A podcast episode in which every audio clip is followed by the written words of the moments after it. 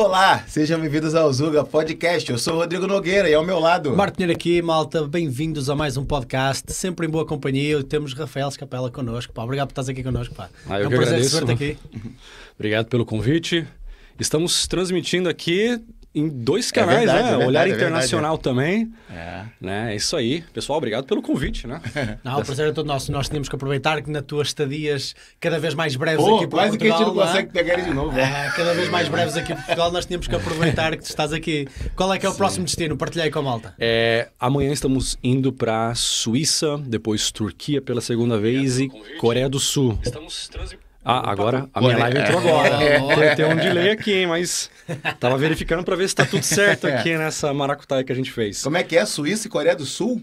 Então, o, o plano é chegar na Ásia, né? Coreia do Sul. É, que depois de lá, Japão, talvez passar por Taiwan antes que a China é, faça alguma coisa, né? É isso.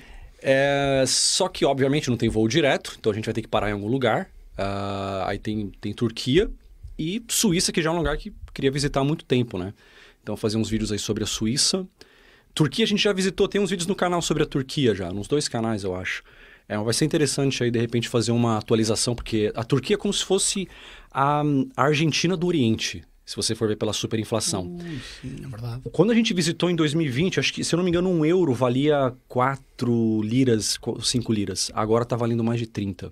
Caramba, meu Deus. Quatro anos depois. Que Argentina do. Oriente. Eles tiveram até uma, um fenómeno interessante na bolsa que se chama uma reverse crash, que é em vez de a bolsa crashar para cima, para baixo, crasha para cima, em que a inflação sobe tanto, tanto, tanto que os estoques aumentam exponencialmente de preço, mas como o dinheiro não vale nada. Que é uma loucura. isso? pá. É uma loucura. Sofreu por isso. Zimbábue também é um, é um exemplo africano disso e outro Agora- sofreu disso. Agora, Rafael, eu gosto muito do, da tua visão de, de, de mundo, né? Quando tu vai viajando para os países. Normalmente tem a parte muito turística, né? Tu vê a galera fazendo essa eh, gastronomia do lugar e Sim. tudo mais. E tu tem sempre aquela pegada política, falando ali do, do social daquele lugar e tudo mais. E a Suíça, a gente tem falado muito aqui, eh, feito algumas lives, falando da situação de Portugal, falando, eh, por exemplo, a gente fez uma análise do programa libertário, né, do Partido Libertário aqui de Portugal, e tem muitas associações à Suíça. Por exemplo, no programa do Partido Libertário aqui de Portugal, fala, olha, a imigração deveria ser como na Suíça. Aí quando vai falar, por exemplo, de economia, Malta coloca a Suíça como comparação. Sim. Que- qual, é a tua, qual é a tua visão da Suíça? É o país perfeito, sei lá, para alguém que é mais libertário, que quer mais, mais a liberdade? Como é que tu, tu já esteve na Suíça e como é que é a tua visão política da Suíça, Então, social? a gente vai passar por lá é, em breve agora, né? Vai ter muita coisa Uhum. pra para fazer. É, tecnicamente já passamos por lá, né? Por Zurique, mas foi, foi muito rápido, não Ah, deu pra ver muita rápido. coisa, Ah. né? Então, é, assim, país perfeito não tem, né? É, mas o- nesse mundo imperfeito, você tem um país como a Suíça, que é, é um país rico, está aí no top 5 do mundo, se não me engano, do- da paridade Sim. do poder de compra, né? Tem um poder de compra muito alto. É uma democracia que de fato funciona, né? Democracia direta, né? Se você não está contente com o político, você não tem que esperar quatro anos, né? Você pode ir lá ter as Olha, não eleições diretas disso. e pronto. Você pode mudar isso. É, e é descentralizado, né? Não é igual o Brasil que concentra cantões, tudo, né? né? É. É. tipo Estados Unidos em miniatura, né? Onde Uhum, cada exatamente. estado tem muita autonomia, né? Você tem acho que 26 cantões, né? E cada um tem muita autonomia, tem leis diferentes. Então você não está contente aqui, vai para lá. E tem até a questão do idioma. Não fala bem francês, tem alemão. Não fala bem alemão, tem inglês. Não fala inglês. Cara, tem até português, porque a, a comunidade de língua portuguesa, ali, brasileiros e portugueses, é uma comunidade muito grande na Suíça, né? Então, Muito grande. é, dá até para falar português em algumas áreas. Pô, mas tu quase que falou pra mim o país perfeito. Rico, descentralizado. E bonito. Bonito. E, Pra e não faz parte da União Europeia. O que no momento eu acho que é uma coisa boa, hein? É uma um- vantagem, né? É. 20 anos atrás, até 10 anos eu diria, pô, União Europeia, legal, maravilha. Hoje, eh, não sei, não sei não. É, é bom que a Suíça tá ali, faz parte do Schengen, facilita a logística, mas não, é, não faz parte do euro nem da, da União Europeia, né? Pô, tô ansioso pelos teus vídeos na Suíça, vai ser fixe, hein? Esses gajos são muito mais perto que nós, pá, muito mais perto que nós. Enquanto que nós vamos sempre na massa. Isto até prova quase o conceito de bandwagon effect, não é? De, Não, está tudo a entrar na União Europeia, só pode ser uma coisa boa. E tipo, o que sobra ali, a Suíça, tens eh, até, ma- mas por exemplo a Noruega e, e- e países nórdicos que nunca chegaram a entrar na zona euro, eh, eles são muito mais finos e dizem: não, não, nós, nós ficamos bem, deixa É estar, isso, é. deixa estar. E agora temos questões, por exemplo, como o Reino Unido e etc., que estão finalmente a sair e as pessoas começam: bem, mas porquê é que eles saíram? Se isto era assim tão bom, se isto é tudo uma maravilha, porquê é que eles estão a sair? O que é que está aqui a passar? Será que é, é assim tão estranho termos 50% a 70% da nossa legislação mandada pela União Europeia aqui em Portugal? Olha, tu na Suíça esperas encontrar muitas mu- mulheres de cabelo azul, pá.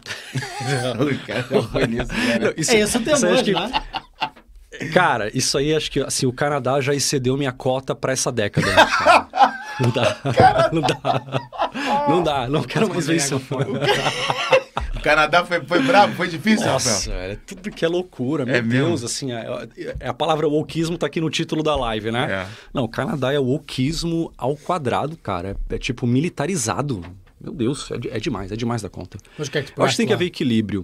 Cara, você vê de tudo. É porque quando eu morava lá até 2008, 2005 a 2008, era um grande exemplo, cara. País próspero, liberdade.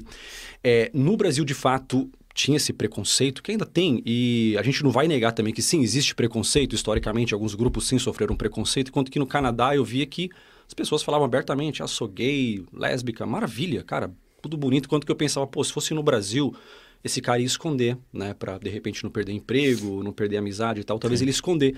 No Canadá os caras têm liberdade, que legal, que bonito. Só que passou do limite, chegou um ponto que não é mais assim aquela coisa bonita, liberdade, cada um faz o que quer. Não, é agora você tem que seguir aqui essa agenda da minoria. Agora é basicamente errado você ser uma pessoa diferente daquilo da que a religião, vou, vou chamar de religião, é do wokeismo dita, né? Tem até o pecado original. Pô, se você é um homem branco hétero, cara, se mata, você cometeu o pecado original, morre, Tens um tenta lugar nascer de tua novo. espera no inferno, é isso? É, e assim, é muito bizarro o showzinho de. Não sei se eu posso falar aqui, tem uns showzinhos lá pra criança nas escolas, showzinho de drag queen. Ah, mas já chegou aqui também. é. Cara, o, o que assim, é, eu tinha lá amigos gays e os caras iam abertamente. Ah, hoje eu vou lá pra, pra Church Street, que, onde tem os bars pra gays, mas era tudo adulto, pra homem, pra pessoas adultas. A gente entende, Tranquilo, cara, embora, liberdade, tranquilo. suas escolhas. Mas pra criança, cara, até se for coisa assim, hétero, Não, limite, é assim. qualquer coisa pra- sexual pra criança, é, é, isso? meio- é? é uma coisa meio complicada, né? E agora chegou um ponto assim que, pô, não é mais o Canadá bonito, próspero que eu conhecia, né? O negócio mudou e mudou pra pior. Ainda por cima tens agora lá o Trudeau que tem esses tiques ditatoriais. Não é tiques, ele já se assumiu quase como ditador. não é? Depois do que ele fez aos truckers e o que ele está a fazer agora. Tu viste o que ele fez, com os podcasts? S- Não, não, viste? Não. Ele, ele vai exigir que todos os podcasts com mais de X subscritores, porque os outros também não importa, são pequenos, ainda não influenciam o suficiente, se tenham que registar numa agência do Estado. E têm que seguir as orientações do Estado. E o que é que eles têm, vão ter que fornecer? E não só tem que se registar para ter permissão para atuar como podcast ou média, mídia alternativa ou etc., como de forma não consentida pelos watchers de cada podcast, pelos ouvintes, eles têm que fornecer todos os dados de quem os ouve. Cara, que, que Não, eu não sabia dessa. É. Eu sei que eles têm controlado um pouco ali a mídia, né? É, tem coisas, por exemplo, a gente estava lá no Canadá e há certas notícias que a gente não consegue ver ali, a não ser que tenha uma, uma VPN, né? Isso. A, a princípio, dá para ouvir bem meu áudio aí, eu falo longe do É, microfone. não, se quiser Não sentar sei. um pouquinho mais pra perto da É, cadeira, mas tá, eu, já, tá bom. eu já falo baixo. e é uma coisa meio estranha, porque assim, cara, é outro Canadá. 2008, tanto que eu fiquei um tempão falando bem do Canadá, que era um exemplo e tal, e foi pouco a pouco perdendo isso. E tem mais, não vou nem falar da questão aí das, das substâncias, né, Sim, que a sim. gente não pode falar o nome aqui, das drogas, né. É, não- enfim, mas tá, tá feio a coisa. E é, isso aí do podcast eu não sabia. É mais uma notícia ruim pra minha novidade. É, e de quem que o Trudeau pega essas ideias, meu? Até parece que ele é filho do Fidel. Ou. Acho que ele é filho do Fidel Castro, né? É, é uma piada que pode ser verdade, né, meu? É, isso é. isso é verdade mesmo, né? Tem uma, tem uma história, não Cara, há umas Sabe disso? teorias aí. Não, tinha É, tem uma não. teoria. é. É, não sei. É, E também, assim, não é só fisicamente parecido, mas as ideias malucas que você É. pensa, meu, esse cara parece que é filho de algum ditador como. Uh, é, aí você olha pra ele pro Fidel. Hum, É. E tem uma data Faz que sentido. a mãe, que a família foi lá, é, Ah. isso, é. Tem, umas, tem uma lacuna aí que pode acontecer. Pode, Assim, pode ele ter, disse pode que- ter acontecido. Ele é. disse que o país de modelo dele era a China, portanto, ele diz, não, não, a China é um país muito bom porque eles, quando decidem fazer uma coisa, têm um poder muito bom e obrigam as pessoas todas a fazer Porra, o que bem é entendem e não é dão assim, liberdade é. nenhuma, né? O, ahm, porquê que isso aconteceu no Canadá, pá? Qual é a tua teoria? Qual é a tua teoria Cara, aí a gente mais? entra na questão da Agenda 2030, que, ok, tem algumas ideias malucas aí, tem muitas teorias que podem se confirmar ou não, uhum. e algumas teorias que até um tempo eram, digamos, teorias da conspiração Teoria, e que é. agora a gente vê que não é essa coisa de grande reset, que o Trudeau em 2020 falou abertamente sobre isso, é uma oportunidade para um grande reset. A gente não estava planejando, não, mas já que tem uma pandemia, né? é, tipo... O Carlos Schwab escreveu esse é... livro em três meses. Em março, em março Sei, foi quando explodiu, não é? Uhum. Assim, nós nem sabíamos a dimensão que isso iria tomar, não é? E Sim. ele, em junho ou julho, tinha lançado o livro Covid-19 The Great Reset. Meu Deus do céu. Até porque em agosto, ele, a UF e a ONU e a Organização Mundial de Saúde juntaram-se para fazer uma simulação de Covid. Uma simulação Nossa. de É óbvio que não era uma simulação de Covid, mas uma simulação pandémica. É muitas coincidências juntas, não é? Muita, tu, pura coincidência, como é óbvio. Mas muita coincidência. Mas tem algum, lugar, tem algum lugar que salva no Canadá? Onde tu, onde tu morou, de 2005 a 2008, e da última vez que tu foi, onde tu ficou? Qual lugar que está mesmo infestado? Assim, eu tenho família em Toronto, né? Toronto é a maior cidade, normalmente cidade grande é lá, né? é, tende a ser mais progressista. Nós fomos para a província de Alberta, né? Visitamos a capital ali, é, visitamos é, é, Calgary, que é a maior cidade né, da província, não é a capital. É, as montanhas também, algumas cidades menores. Lá tem menos, tende a ser mais conservador. Votaram lá numa premier conservadora, que premier seria tipo o governador da, do estado, okay, né? Sim. Que lá é província. Só que ainda assim, cara, é conservador, mas você vê as bandeirinhas em tudo quanto é canto. É, e deixando claro aqui, não estou dizendo que pô, você não pode ter bandeira colorida, eu sou a favor de liberdade. Se você realmente quer ter, você tem lá um bar gay, LGBT, maravilha, coloque sua bandeira lá, você quer ter, você é hétero e quer ter no seu negócio, maravilha, liberdade. Mas o que eu sou contra é impor isso, é, ter essa imposição, até igrejas tendo que colocar isso, isso. ou é, lugares públicos, escolas tendo que hastear essa bandeira é, independente da vontade dos pais ou dos fiéis da igreja, né? Isso pô, já é uma imposição. Isso eu já sou contra, você não tem que impor nada, né? E mesmo em Calgary a gente via essa bandeira em tudo quanto é canto, até igrejas, escolas, asilos, bibliotecas, tudo, cara. Quando você não via a bandeira em algum comércio né? que você pensava, por que, que não tem a bandeira aqui, né? Estranho. É, agora, também não vou que dizer que os canadenses no geral são assim, tem muito canadense que tá de saco cheio. Porra, Jordan Peterson, né? Que é o, aí sim, o sim. cara, um cara bem conservador, Expoente, o né? mais. Uh, acho que é talvez a voz mais famosa do conservadorismo atualmente, e é canadense. É um cara que bateu de frente com todo esse wokeismo uh, lá no, no, Canadá, né, na Universidade de Toronto. E tem muitos também youtubers canadenses e tal que já estão de saco cheio, estão denunciando tudo isso e os caras estão brigando. Então, assim, tem esse lado, tem essa resistência. Só que aparentemente, né, o, o lado obscuro da força aí tá tá ganhando, né? Esse wokeismo militarizado tá muito forte no Canadá. Caramba, pô. Tu achas que as universidades, aqui pegando no exemplo do, do Jordan Peterson, têm um papel predominante nessa indoutrinação? Porque isso, no fundo, como tu, a forma como tu descreves, de que eles procuram pôr a bandeira em todo lado, isso é uma forma de propaganda. É uma forma de tentar impingir o máximo de propaganda política e, e, e, e filosófica possível. É, tu tens de ver aquilo em todo lado. Tu estás diferente, se pensares por um segundo diferente daquilo, então tu é que és o estranho. Porque isto está em todo lado. Tu se és o diferente, só pode ser o que está errado, não é? Uh, tu achas que as universidades têm um papel predominante nessa propagação desses ideais de, do wokeismo? Infelizmente, sim. E é estranho que deveria ser um lugar para você estudar, ampliar sua mente, e a gente é. vê o contrário, né? Uh, você sai de lá, assim, um militante, não uma pessoa instruída, né? Mas o que, que você aprende lá? Um monte de teoria, que agora não são mais dois gêneros, são 300 gêneros, é que você é oprimido e que o mundo se resume em oprimido e opressor, e mais um monte de ideia maluca de destruir o capitalismo e, e blá, blá, blá, né? Então é... Isso é uma coisa meio complicada e eu acho que se encaixa aí naquela teoria lá da, da subversão lá da, da, União Soviética, que também tem a ver com o grancismo também. É, e que a gente vê as universidades cumprindo o papel delas, né? Junto cultura, com, né? com a mídia, tudo mais.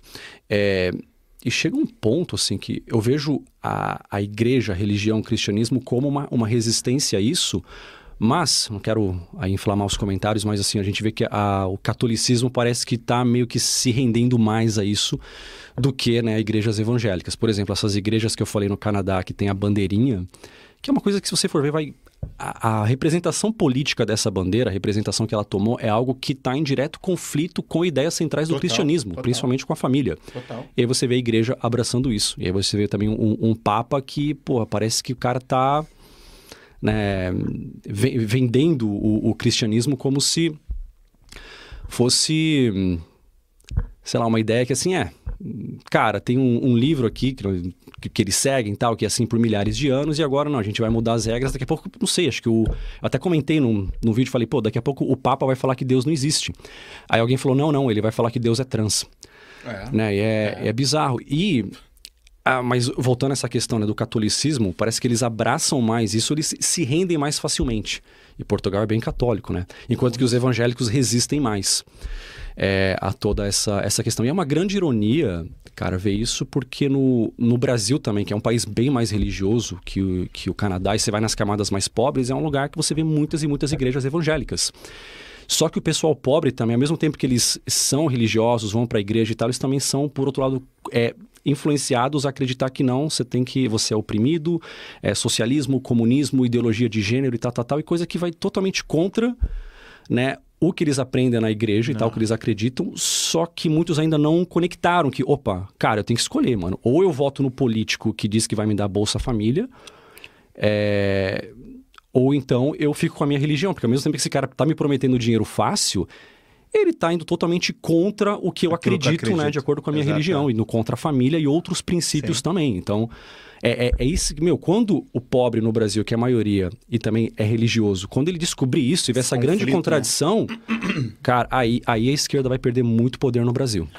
Agora tu tu achas, fala- e tu achas que esses valores vão ganhar ao conforto e maravilhosa preguiça que a esquerda consegue criar? Porque essa dualidade que tu criaste é muito verdadeira. Mas às vezes, e cada vez mais, as- no Brasil se calhar nem tanto, mas aqui em Portugal cada vez somos mais seculares, a malta nem decide. É óbvio para as pessoas que sim, sim, é muito mais importante eu receber o subsídio XYZ do que a religião, os meus princípios. Os meus princípios estão à venda, é tranquilo. Aqui em Portugal eu acho que está bem mais, bem mais sério do que no Brasil, nesse E tu, e tu falou uma coisa que me fez refletir, e aí puxando sardinha pro teu lado libertário, das coisas mais descentralizadas, talvez o, o protestantismo, né, o, os É evangélicos, eles, é, eles conseguem resistir mais porque são descentralizados. É mais ou menos, não tem uma voz representativa. Por eles, às vezes tem, mas não é uma voz oficial, diferente, por exemplo, do, da, da Igreja Católica, que tem ali o Papa. Se o Papa falar uma coisa, é quase que um pecado você ir contra o que o Papa está falando. Então, É um representante. é um esse representante. descentralismo das igrejas evangélicas, eu acho que fortalece essa, essa individualidade de cada igreja, de cada pastor. Tu vê que tem muitos pastores contra, um ou outro é a favor, até criaram uma igreja LGBT e tudo mais, mas a maioria é contra, eles conseguem ali, é, descentralizados, ter força ali para ir falando e tudo mais, e às vezes chegando em grandes mídias. Agora, o Papa, quando vem com essas conversinhas, Cara, Papa é pop e não sei o quê.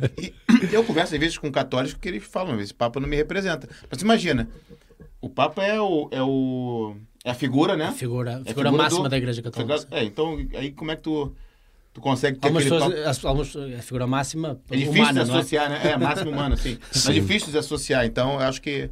Eu acho que na minha cabeça aqui é, a resistência Sabes que eu acho que, isto, eu acho que isto vem de uma história. eh, De uma história de.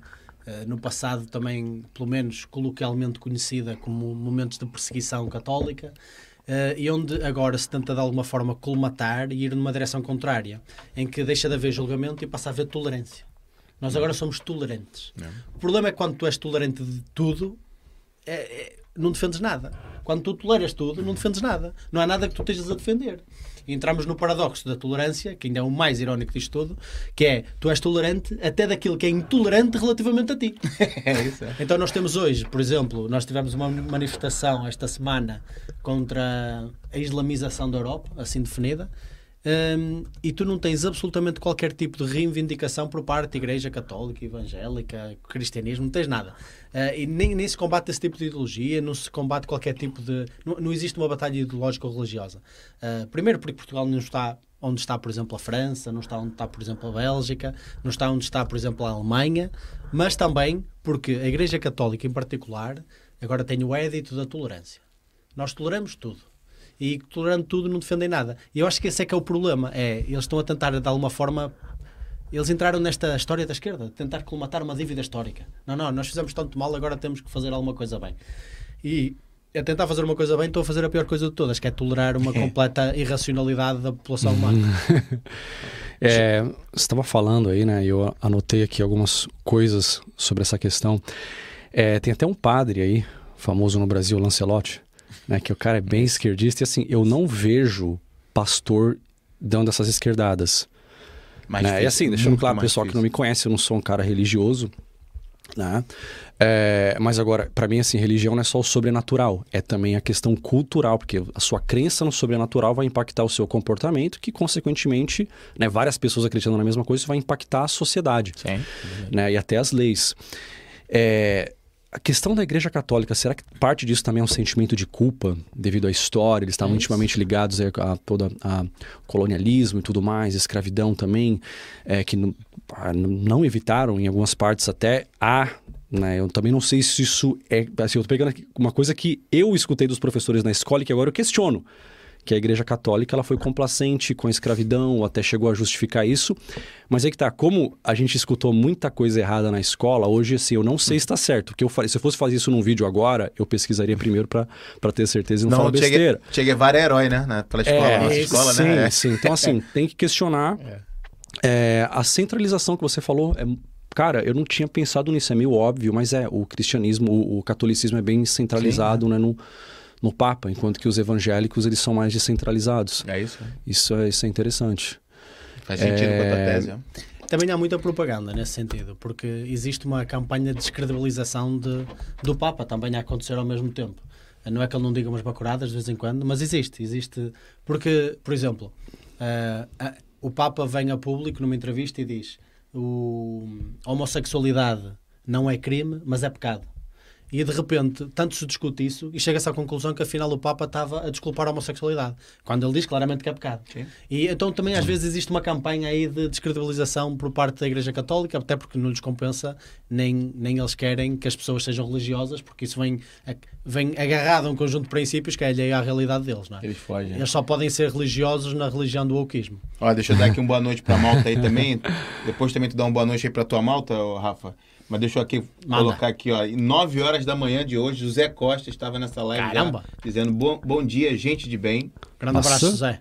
O Diniz Cotrim diz aqui, ó, boas tardes, boas noites, família. Ah, não, acho que tá errado mesmo aqui o coisa, hein? É, deve ser no... Hã? É, da 9 aqui 44, tem uma coisa Eu acho que ainda não tinha criado a live às nove. É, tu não tinha criado a live. Mas pronto. Diniz Cotrim, nosso membro, nosso menino prodígio, 17 anos.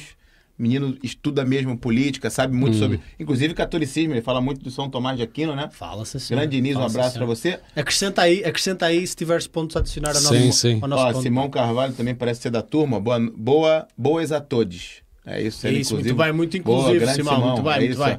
João Descalço fala, boas pessoal, mais uma outra grande live hoje, bora lá. Grande abraço, João. Como a sua live foi, João? Grande João.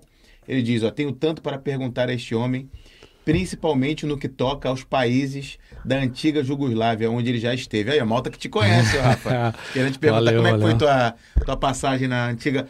Aqui chama Jugoslávia, a gente no Brasil chama Iugoslávia, né? Jugoslávia. Aqui é Jugo... Jugoslávia. Jugoslávia aqui é. Cara, eu nunca ouvi. Já ouvi, já ouvi das duas formas, eu nem sei qual é a correta.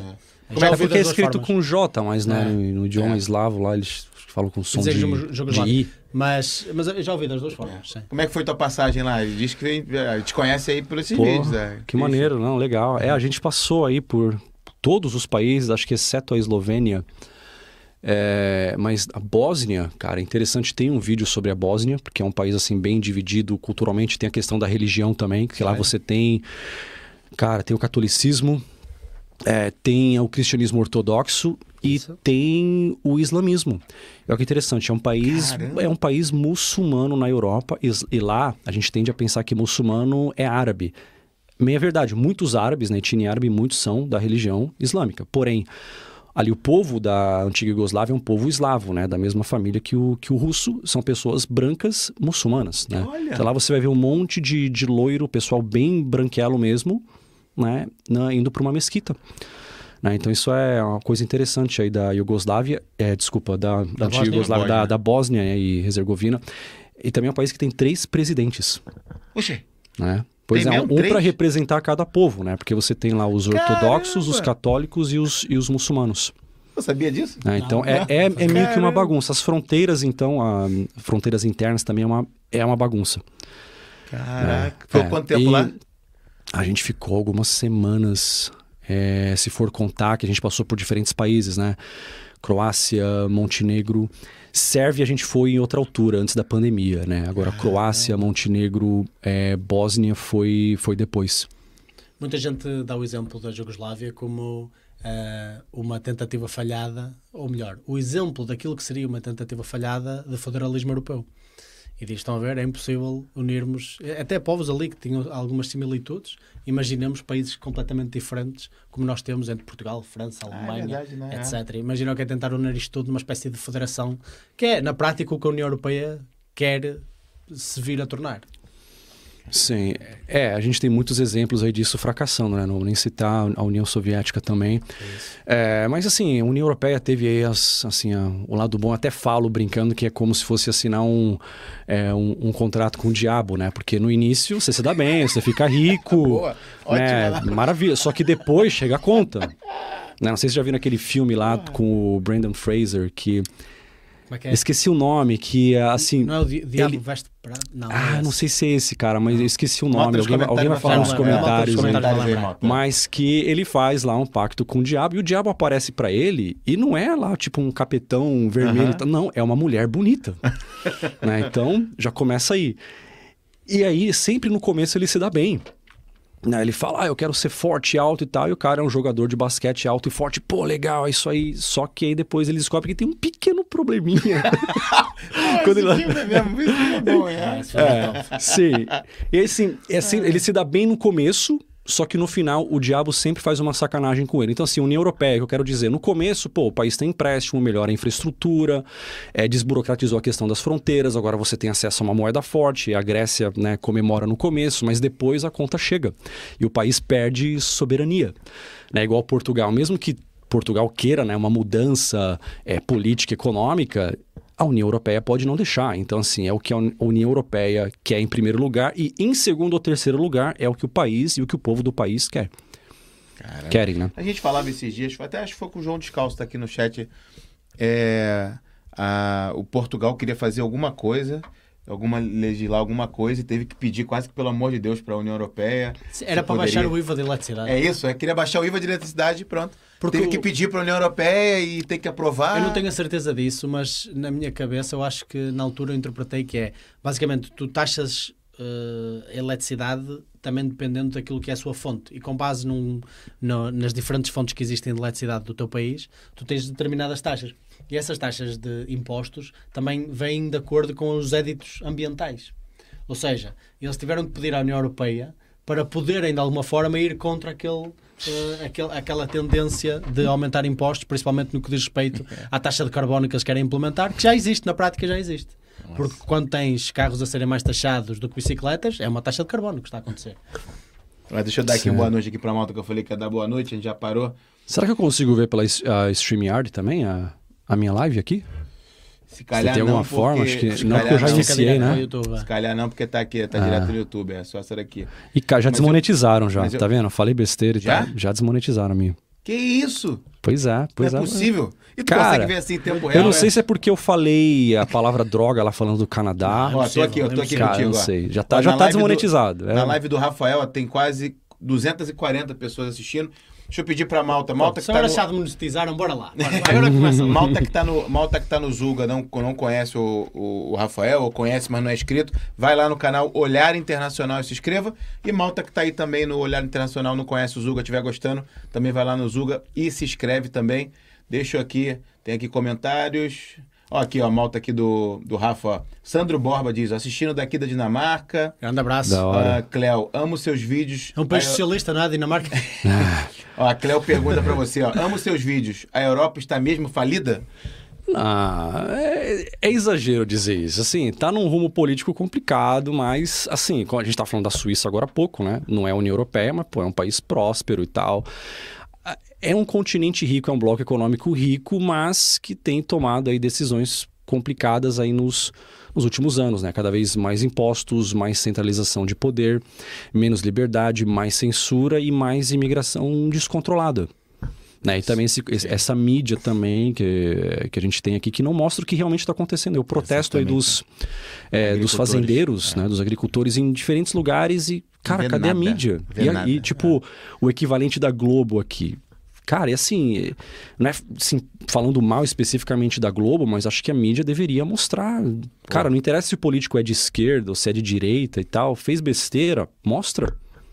E aí você vê claramente como que a mídia é, justamente pelo que ela, ela decide não mostrar. Exatamente. Não é para ela decidir não mostrar porque tem a ganhar com isso, porque se tu tens um, uma, um espectro político a dizer não, eu quero descentralizar, quero que os mídias sejam capazes de se dares valor, recebes valor de volta. Compete, se fores à falência porque és mau a fazer o teu trabalho. E dizer, não, não, não é nem pensar, eu prefiro o lado esquerdo do espectro político que me Receber meus diz, milhões. não, não, eu tenho que dar dinheiro aos mídias para salvar a democracia. Eu prefiro esses, esses, esses são melhores. Então é óbvio de que lado é que eles se vão posicionar, não é?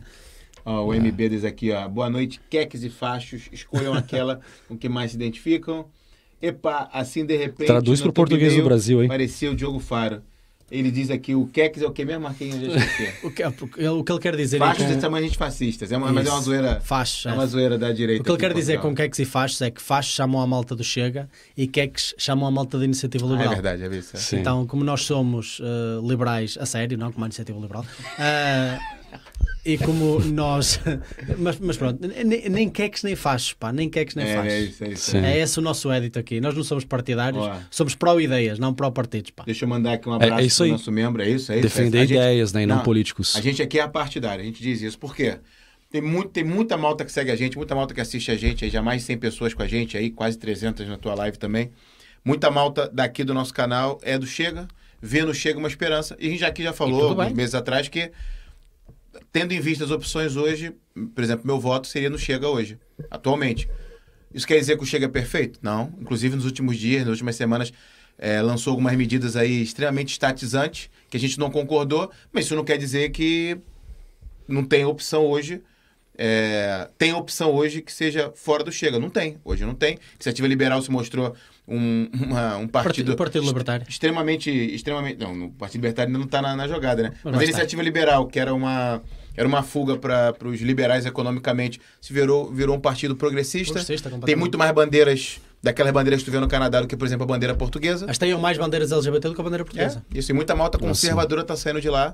E pa- parece até uma história do Partido Novo lá do Brasil. Lembra o Novo? Supostamente é um partido né, de liberdade com o, Carlos, o João Moedo. E de repente ele virou um ditadorzinho e botou ali a galera pra, pra correr quem não, quem não pensava junto com ele.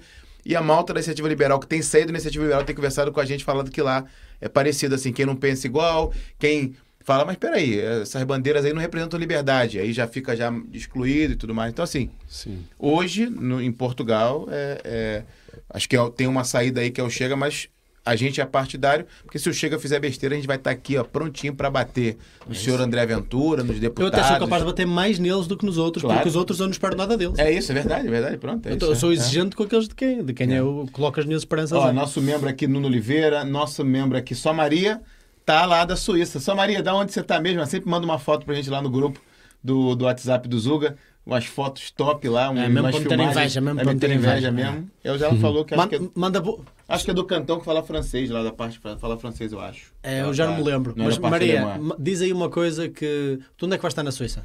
Amanhã, Genebra. Genebra depois Zurique. Zurique. Maria, tu conheces, já estás aí há muito tempo, diz uma cena que o Rafael não pode, não pode parar de fazer, ou pelo menos não pode deixar de fazer na Suíça. Aí. Ah, é. Ele vai estar aí um, um ou dois dias, não é? Lá, portanto, diz aí uma coisinha que ele não, não pode deixar de fazer. O Nuno Oliveira diz que surpresa o convidado. Comecei a seguir o Rafael há poucas semanas. Ó, pra malta que não sabe, a gente já fez uma live Já, com o já. Rafael remota, né? É um ano. Sim. É isso, um ano, um ano e pouquinho, a gente tem uma conversa com ele. Muita malta pedia pra você assim: conver- é, convidem o Rafael Escapela, Rafael Escapela, Rafael. Malta, a gente já conversou com ele, tem uma live. Sim. A gente não consegue pegar ele aqui em Portugal pro estúdio. Hoje, a gente conseguiu um dia antes dele viajar. Só, só assim mesmo. Ah. Olha aqui, Ó, uma pergunta. pergunta da sua Maria. Gostava de perguntar algo ao Rafael. Sendo que já anda algum tempo pelo mundo, quanto tempo pensa que pode continuar ou pretende e que projetos tem para o futuro? Hum, bem, o projeto agora é visitar alguns países da Ásia, né? A Coreia do Sul, que eu nunca visitei, o Japão pela segunda vez e Malásia, parece ser bem promissor. Malásia, Singapura, mas principalmente a Malásia, né? É, e se der, não sei, não dá para prometer agora, talvez aí é, visitar Maurício na África, é, mas eu não sei se vai dar para fazer esse ano. E se agora, eu queria também ter uma base, né? Porque sim, a gente gosta de viajar e tal, mas é interessante ter para onde voltar, ter uma base, uhum. né? Ter um estúdio desse, cara, que bonito, tá? Isso, porra, isso me dá inveja. Né? Queria ter um estúdio desse, assim, que eu é. chego lá, tipo, em casa, pô, só ligar a câmera aqui, dar o play, pronto, um vídeo, outro vídeo, assim, porque eu tô sempre na correria, né? Sim, sim. Então, esse é um projeto. Tem que ter uma base em algum lugar, só que agora, onde vai ser essa base? Aqui em Portugal, é, no Brasil, ou talvez no Canadá. Não, Canadá não. Canadá não. Canadá não deu, né? não, é, que, é, que, assim, a gente tem família no Canadá, né? Por isso que o pessoal até pergunta, pô, você fala mal, mas está sempre aí, né? Porque, porque a gente tem família lá. Uhum. Mas o plano é esse: visitar a Ásia e criar uma base com um estúdio aí em algum lugar do mundo que ainda tá pra, pra, pra gente decidir. É, Ásia, no caso ao Vietnã? Não, não tá sei, não está no topo da lista. Assim, é, Tailândia também é muito, já é muito visitado, muito explorado. Uh, eu queria falar, falar mais da Malásia. Né, que eu acho que é menos explorado que a é. Tailândia, né? Porque claro. os nômades vão tudo para Tailândia é, tudo pra e tal, Indonésia, turismo. Bali, é. não sei, acho que Malásia é menos conhecido pelo, pelo brasileiro. Boa, é boa, verdade. Ótimo. O, o Vietnã é o país comunista mais capitalista que eu já vi na minha vida. é sério. Se um dia passares lá, depois me partilhaste também uma sensação. Ó, deixa aqui, papapá. Luiz Correia diz boa noite, bem-vindo aos Capela. Bom, ver, bom vê-lo por aqui. Deveria estar mais em Portugal. Precisamos cá de gente com a tua mentalidade, diz o Luiz Corrêa. É o nosso caminhonista? É, o Luiz. É, é o Luiz Correia, o Luiz Correia acho que é. E, é o Paulo Correia, e o Paulo. Sei, é. É. Eu acho que são os dois, é. O Rodrigues diz o seguinte: boa tarde a todos. Primeira vez que comento, mas assisto sempre os vídeos mais tarde. Oh, eu, sei, abraço, eu sempre mando um alô pra malta que nunca comenta. Tem muita malta que não comenta, que assiste, também não pode, não pode comentar. Tem malta que assiste a gente viajando por, por pela Europa, né, os caminhonistas e tudo mais. Um abraço para vocês aí. Eu sei que vocês, em pensamento, estão interagindo com a gente. Já agora, como faço para entrar no grupo do WhatsApp? Tem um bot aí no, no chat Bot fascista. Que é ah, o bot, nosso bot fascista, que no início, do, no início da cena baniu um monte de gente. É, ah. o bot ele vai soltando aí os links do grupo de WhatsApp. Tem um grupo público e tem um grupo privado. Os dois grupos já tem mais de 200 pessoas. Se você não quer muitas mensagens por dia, não quer conversar com a malta, quer só ver as nossas atualizações, entra no grupo privado. Agora, se você quer ter altas conversas, conversas profundas, entre no nosso grupo do WhatsApp público que a malta lá é de qualidade, altas conversas, né? né? Muito legal. E o Rodrigo se tornou membro. Muitíssimo obrigado aí por apoiar o projeto. Obrigado. Bem-vindo, pá. Já temos aí mais de 50 membros. Marquinhos, a gente tem que fazer as coisas por membros, tem que aprender. Isso pegar umas dicas aqui com o Rafael do YouTube, que a gente tem mais de 50 membros, não fazemos nada para os membros, o Rafael. Tem que. Nós vamos fazer, já tem... fizemos uma live exclusiva. Tem, tem, tem que fazer, tem que, nem que seja uma dancinha, mas tem que fazer, pô. Tem uma dancinha, tem que fazer entretenimento.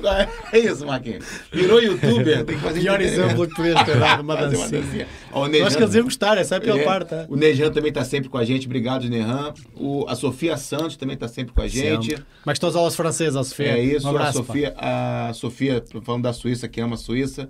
Muita gente, muitos emigrantes, né, daqui de Portugal estão na Suíça também. É. Sara Fernandes também, acho Beijinho. que nasceu lá, né? Nasceu na Suíça. Nasceu na aí. Suíça, é Nasceu na Suíça aí. Mauro Magliano, nosso querido amigo brasileiro, é, arquiteto aqui em Portugal, lá do Brasil. Um abraço para você, meu amigo. Ele também conhece, o Rafael Escapela falou comigo.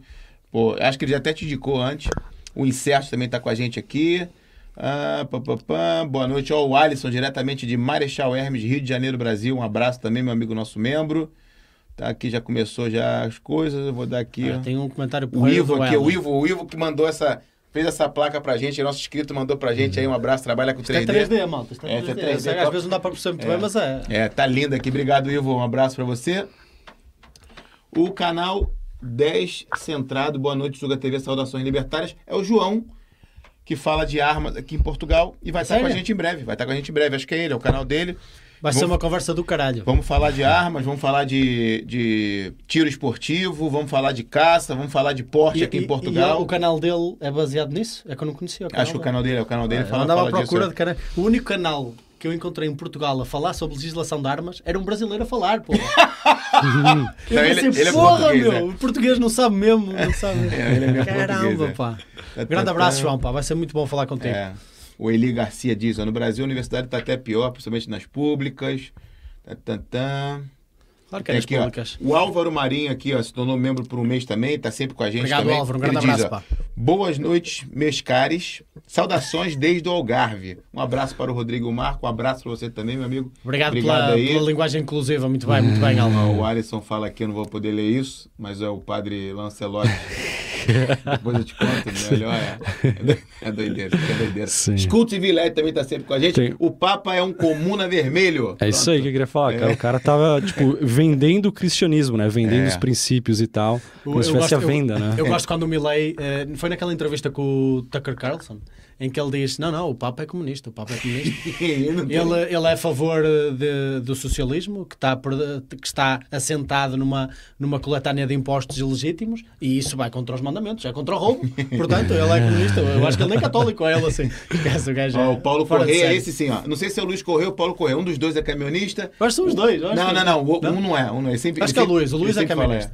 Olha, obrigado pela malta. Eu vou tô pulando aqui os comentários pra gente seguir aqui com. O com- benfiquista, olha aí. Ó, o Alisson diz Bolsonaro é mesmo um fenômeno. E o benfiquista diz, ó, viram a entrevista do Sérgio Tavares Bolsonaro? 85 mil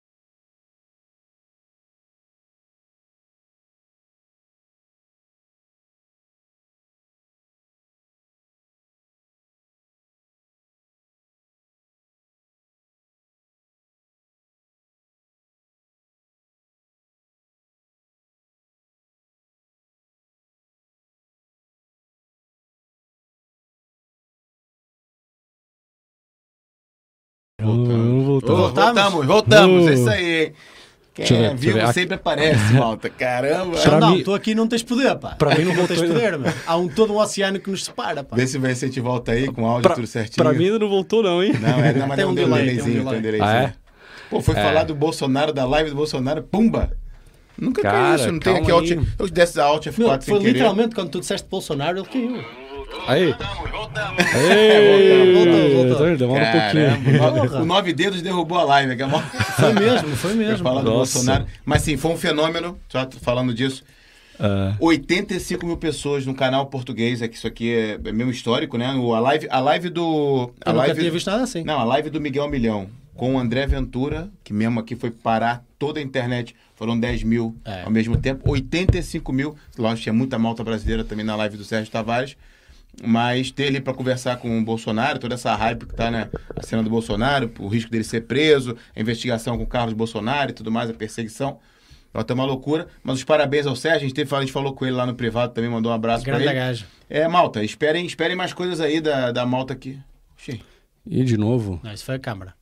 A. Será que a Deus do câmera céu. tá sem É, É, a bateria? a é a câmera. Então a minha câmera tá funcionando ainda. O pessoal tá me ouvindo aí. Aproveito para Alguém- falar aí Alguém que mandou o... uma macumba para este podcast. meu Jesus. Cara, Cara, isso nunca, nunca, não costuma acontecer, pá. fa- falando em macumba, eu vi um vídeo aí de um, um português lá em Braga que encontrou uma macumba lá numa rotatória, numa rotunda.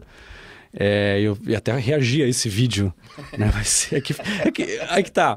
O pessoal do, do candomblé, talvez o pessoal cristão ia ficar bravo comigo, porque eu achei muito engraçado. E, o, o senhor, né, que tava lá chutando a macumba, ele não, ele tava puto da vida. E o pessoal do candomblé também não vai gostar, porque, pô, tirou lá a oferenda deles. Mas eu vi aquilo, eu não consegui ter maturidade. Eu achei, eu achei engraçado. Eu vi o vídeo também. Viu, também, já, já vi, já. já. Eu achei Ah, engraçado. voltamos aqui. A mal tá tentando derrubar a Não gente. consegue, não vai não conseguir. consegue. vai Rafael, Tá, nunca aconteceu baixar isso. aquilo. Calma. Baixa aquilo. Rafael, Parece que estamos num buraco, ó. Baixa isso um bocadinho. Ai, Ai, ai. Isso, espera aí, deixa Então, eu ver. Aí, está melhor, estamos- tá melhor. Não, tamo, tamo, Já tamo. voltámos, ao pá, já ainda. voltámos. Tens aí comentários Ai. fixos do teu lado? É. Então, tem, tem, um, tem um hater aqui, meu. Tem Tem sempre, tem Esse- sempre. tem Ah, sempre. É o Rony. Dá, dá um. Dá um, Deixa dá ver. um... Procura um trabalho e pare de querer aparecer com esses youtubers preguiçosos. Qual é o nome dele? é Rony Stuate. Stuate. Rony, um abraço pra você, meu amigo. Isso aí é verdade. Abraço, tá, pá, tá- abraço. tá- ele fica muita companhia dos youtubers preguiçosos, é, É, verdade, meu. tá certo. Realmente, É realmente aí. uma pessoa que vai só mandar hate para um YouTube que não concorda é, é tudo menos preguiçoso. Tudo menos preguiçoso, pá. Ah. Admiro a tua perseverança. Ma- manda um superchat aí de 100 euros aí pra gente, pra mostrar que você não é preguiçoso igual a gente. É isso, ó. Deixa eu ver aqui, ó. Se eu acompanhar aqui, peraí. Pra botar ao Ah. vivo, ó. Tá vendo? Tá 200 indo- tá indo pessoas aí assistindo com a gente.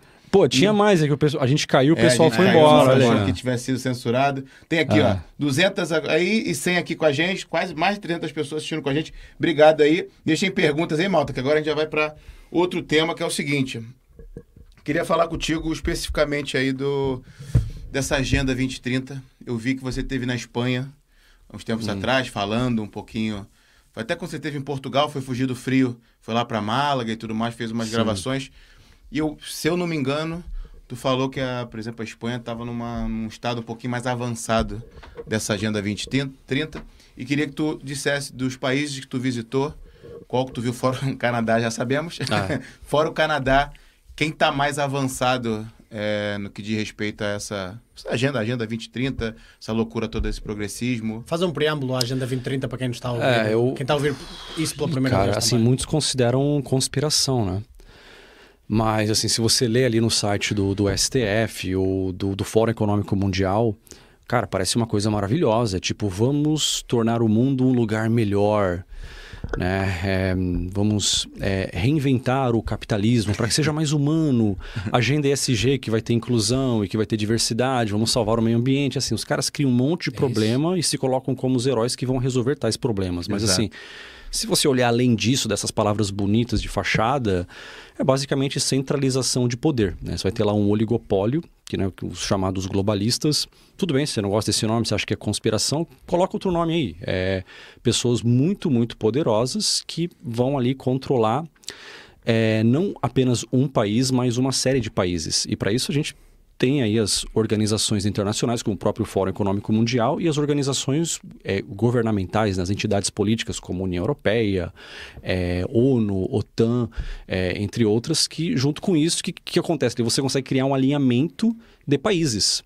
Tipo, os países já não têm mais soberania. Que antes era assim, o Brasil tem um problema, resolve aí e pronto, tá resolvido. É. Ou o Brasil tá ruim, vai para Argentina, a Argentina tá ruim, vai, cara, vai para os Estados Unidos.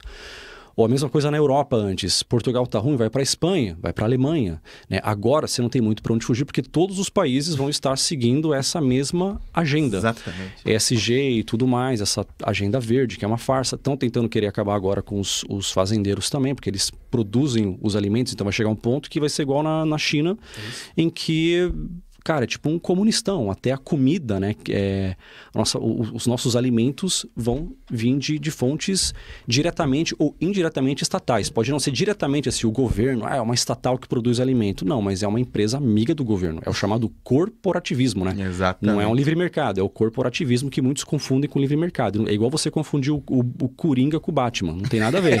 É isso. né? E vai ter, você vai ter lá, tipo, poucas empresas amigas do governo que estão lá intimamente ligadas com toda essa, essa organização, esse oligopólio global aí, que controlam tudo. E controlam também informação. Porque, assim, para esse pessoal é, ganhar eleições, para eles centralizarem poder, com informação descentralizada e distribuída com a internet, não tem como. Eles precisam controlar a informação, eles precisam ter o chamado Ministério da Verdade, aí, né, em referência ao, ao livro 1984. É, porque senão não tem como. Os caras não, não vão conseguir é, ter essa, essa centralização de poder e ter esse oligo- oligopólio que controla países, né, ou, controla, ou pelo menos o Ocidente ou vários países do mundo, sem que eles controlem a informação. É, e tem até a questão lá do, do livro 1984, em que se você controla o, o, o passado, controla o presente, controla o presente, controla o futuro e tem o Ministério da Verdade. Então, assim, os caras, eles tentam até reescrever a história.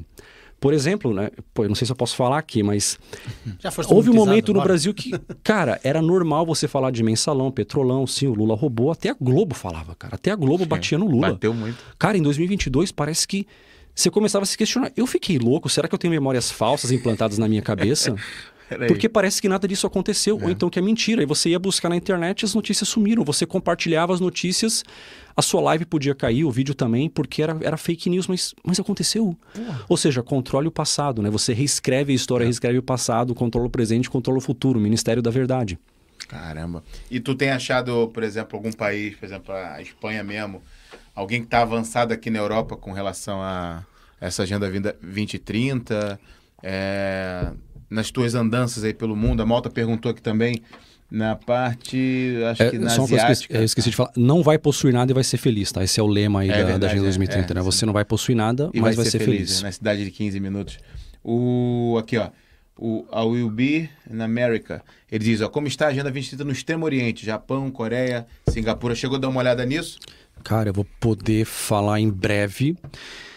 Ah, a China tem crédito social, certo? É, e isso aí é, um- é, nesse ponto a- China está muito mais adiantada que a Avançada, gente, né? É, mas tem coisas da aí da agenda 2030 de toda essa essa subversão que você não vai ver na China. Olha, eu aqui vou, eu vou elogiar um país comunista agora, né?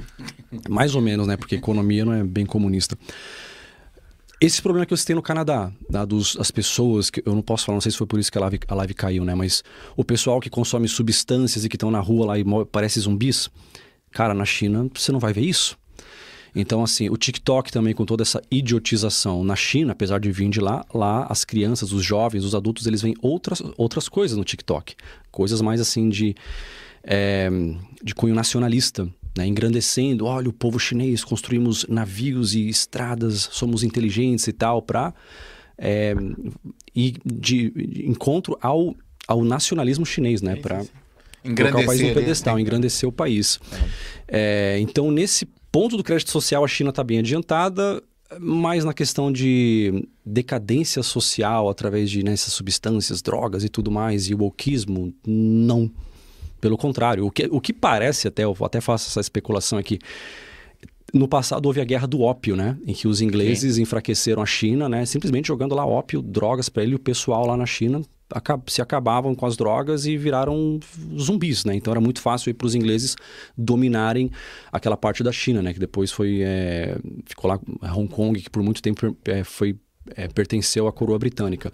É, parece que a China está se vingando agora. É, não só com a droga física mesmo que está chegando no Canadá, nos Estados Unidos, na Europa, mas com a droga digital que é o TikTok.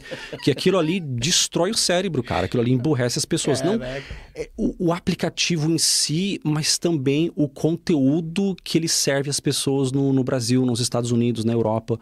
Algo totalmente idiotizador que sexualiza crianças. É algo assim, não tenho palavras para descrever. Se a gente evoluir daqui 20 anos, cara, os historiadores vão olhar pro passado e falar: meu, esses caras não tinham noção. Igual hoje a gente olha para fotos lá dos anos 30, eu acho, que você vê crianças fumando e trabalhando em fábrica. A gente pensa. O que, que esses caras tinham na cabeça de deixar a criança fazer isso? Se a gente evoluir daqui 30, 50 anos, eles vão olhar para as crianças com, com TikTok hoje e pensar a mesma coisa.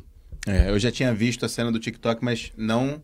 E acredito também que seja com a cena nacionalista, mas eu tinha visto que na China os TikToks, os vídeos para crianças eram muito mais de educação. Isso. De um- ci- ciência, Mostram astronautas, astronautas engenheiros. e tudo mais.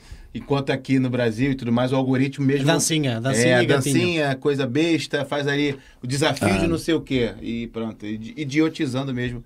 E é uma Tu até tática. fizeste um vídeo sobre o, o, uh, Idiocracy. Não foi? Não é assim que se chama o filme? Sim, sim, o Em que tu falas um bocadinho sobre isso. Em que tu falas sobre. Tu conheces o filme? Não, não, não. Vou explicar aí ao Rodrigo. Esse, é, é, esse aí fel- felizmente não foi censurado, né? Mas eu fiz um sobre o TikTok que o YouTube censurou.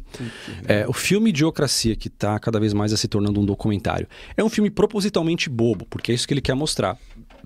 Que no futuro, 500 anos no futuro, as pessoas ficaram idiotas.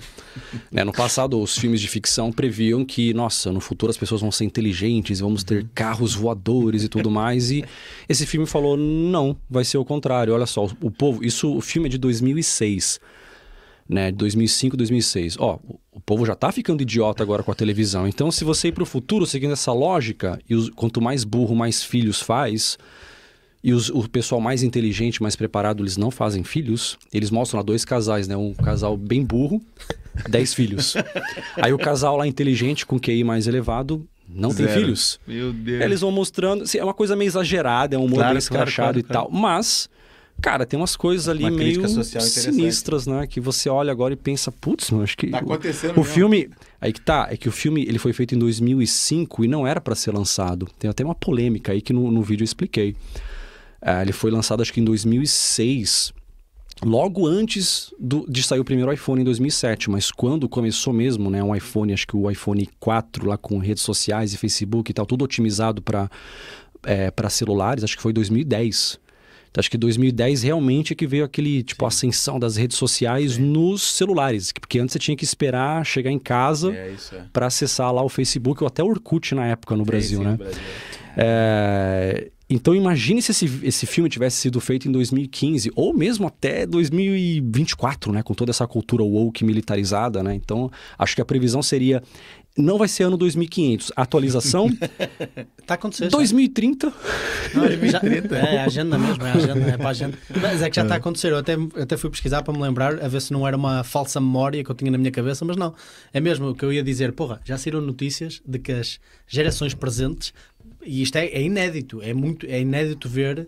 Porque, por exemplo, a malta fala, muito de coeficiente de inteligência. E eh, uma das principais eh, críticas ao coeficiente de inteligência é que ele tende sempre a aumentar. Porquê? Porque ele integra não só a tua inteligência inata, mas também a tua capacidade de ter várias experiências. Ahm, ou seja, não é só inato, é também as experiências que tens e o estilo de vida que tu levas.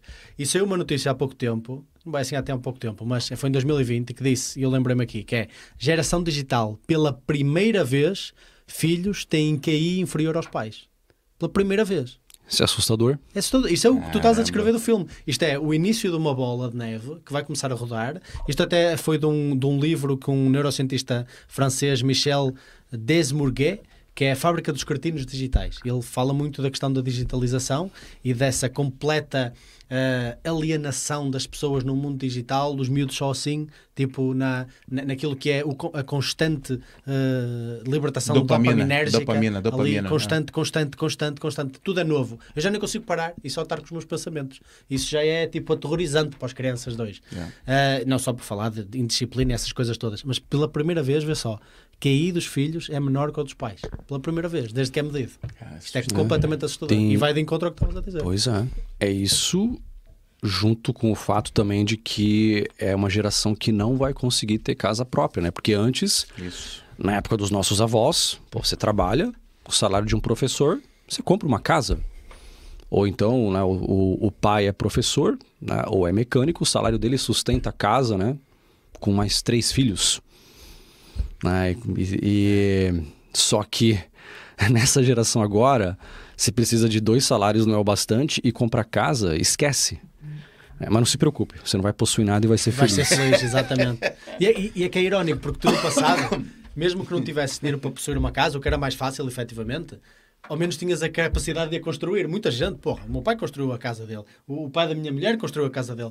A malta tinha capacidades, tinha capacidades, mesmo que faltasse dinheiro, mas tinha as duas coisas. Conseguia com, com, s- com bastante esforço, mas com um esforço ah, atingível, conseguir uma casa, mas ao mesmo tempo também tinha capacidade de construir e de fazer parte dela. Hoje em dia tens o pior dos dois mundos. É que nem tens o dinheiro para conseguir, porque tens uma hiperaflação absurda e Sim. uma burocratização do sistema habitacional que contribui para essa hiperaflação absurda do, do- do, do mercado do imóvel e ao mesmo tempo tens pessoas que nem sequer são capazes de fazer a sua própria casa. Tens as duas coisas, tens pessoas incapazes e pobres no que diz respeito à questão da habitação. É a geração, deixa eu pegar aqui o gancho, é a geração que não. Mais bem preparada de sempre, Não, dizem mas eles. é uma geração que não sabe arrumar o quarto, mas quer mudar o mundo. Vai É pra rua isso. mudar o mundo. É isso. né? Pois é, é uma, é. uma grande ironia.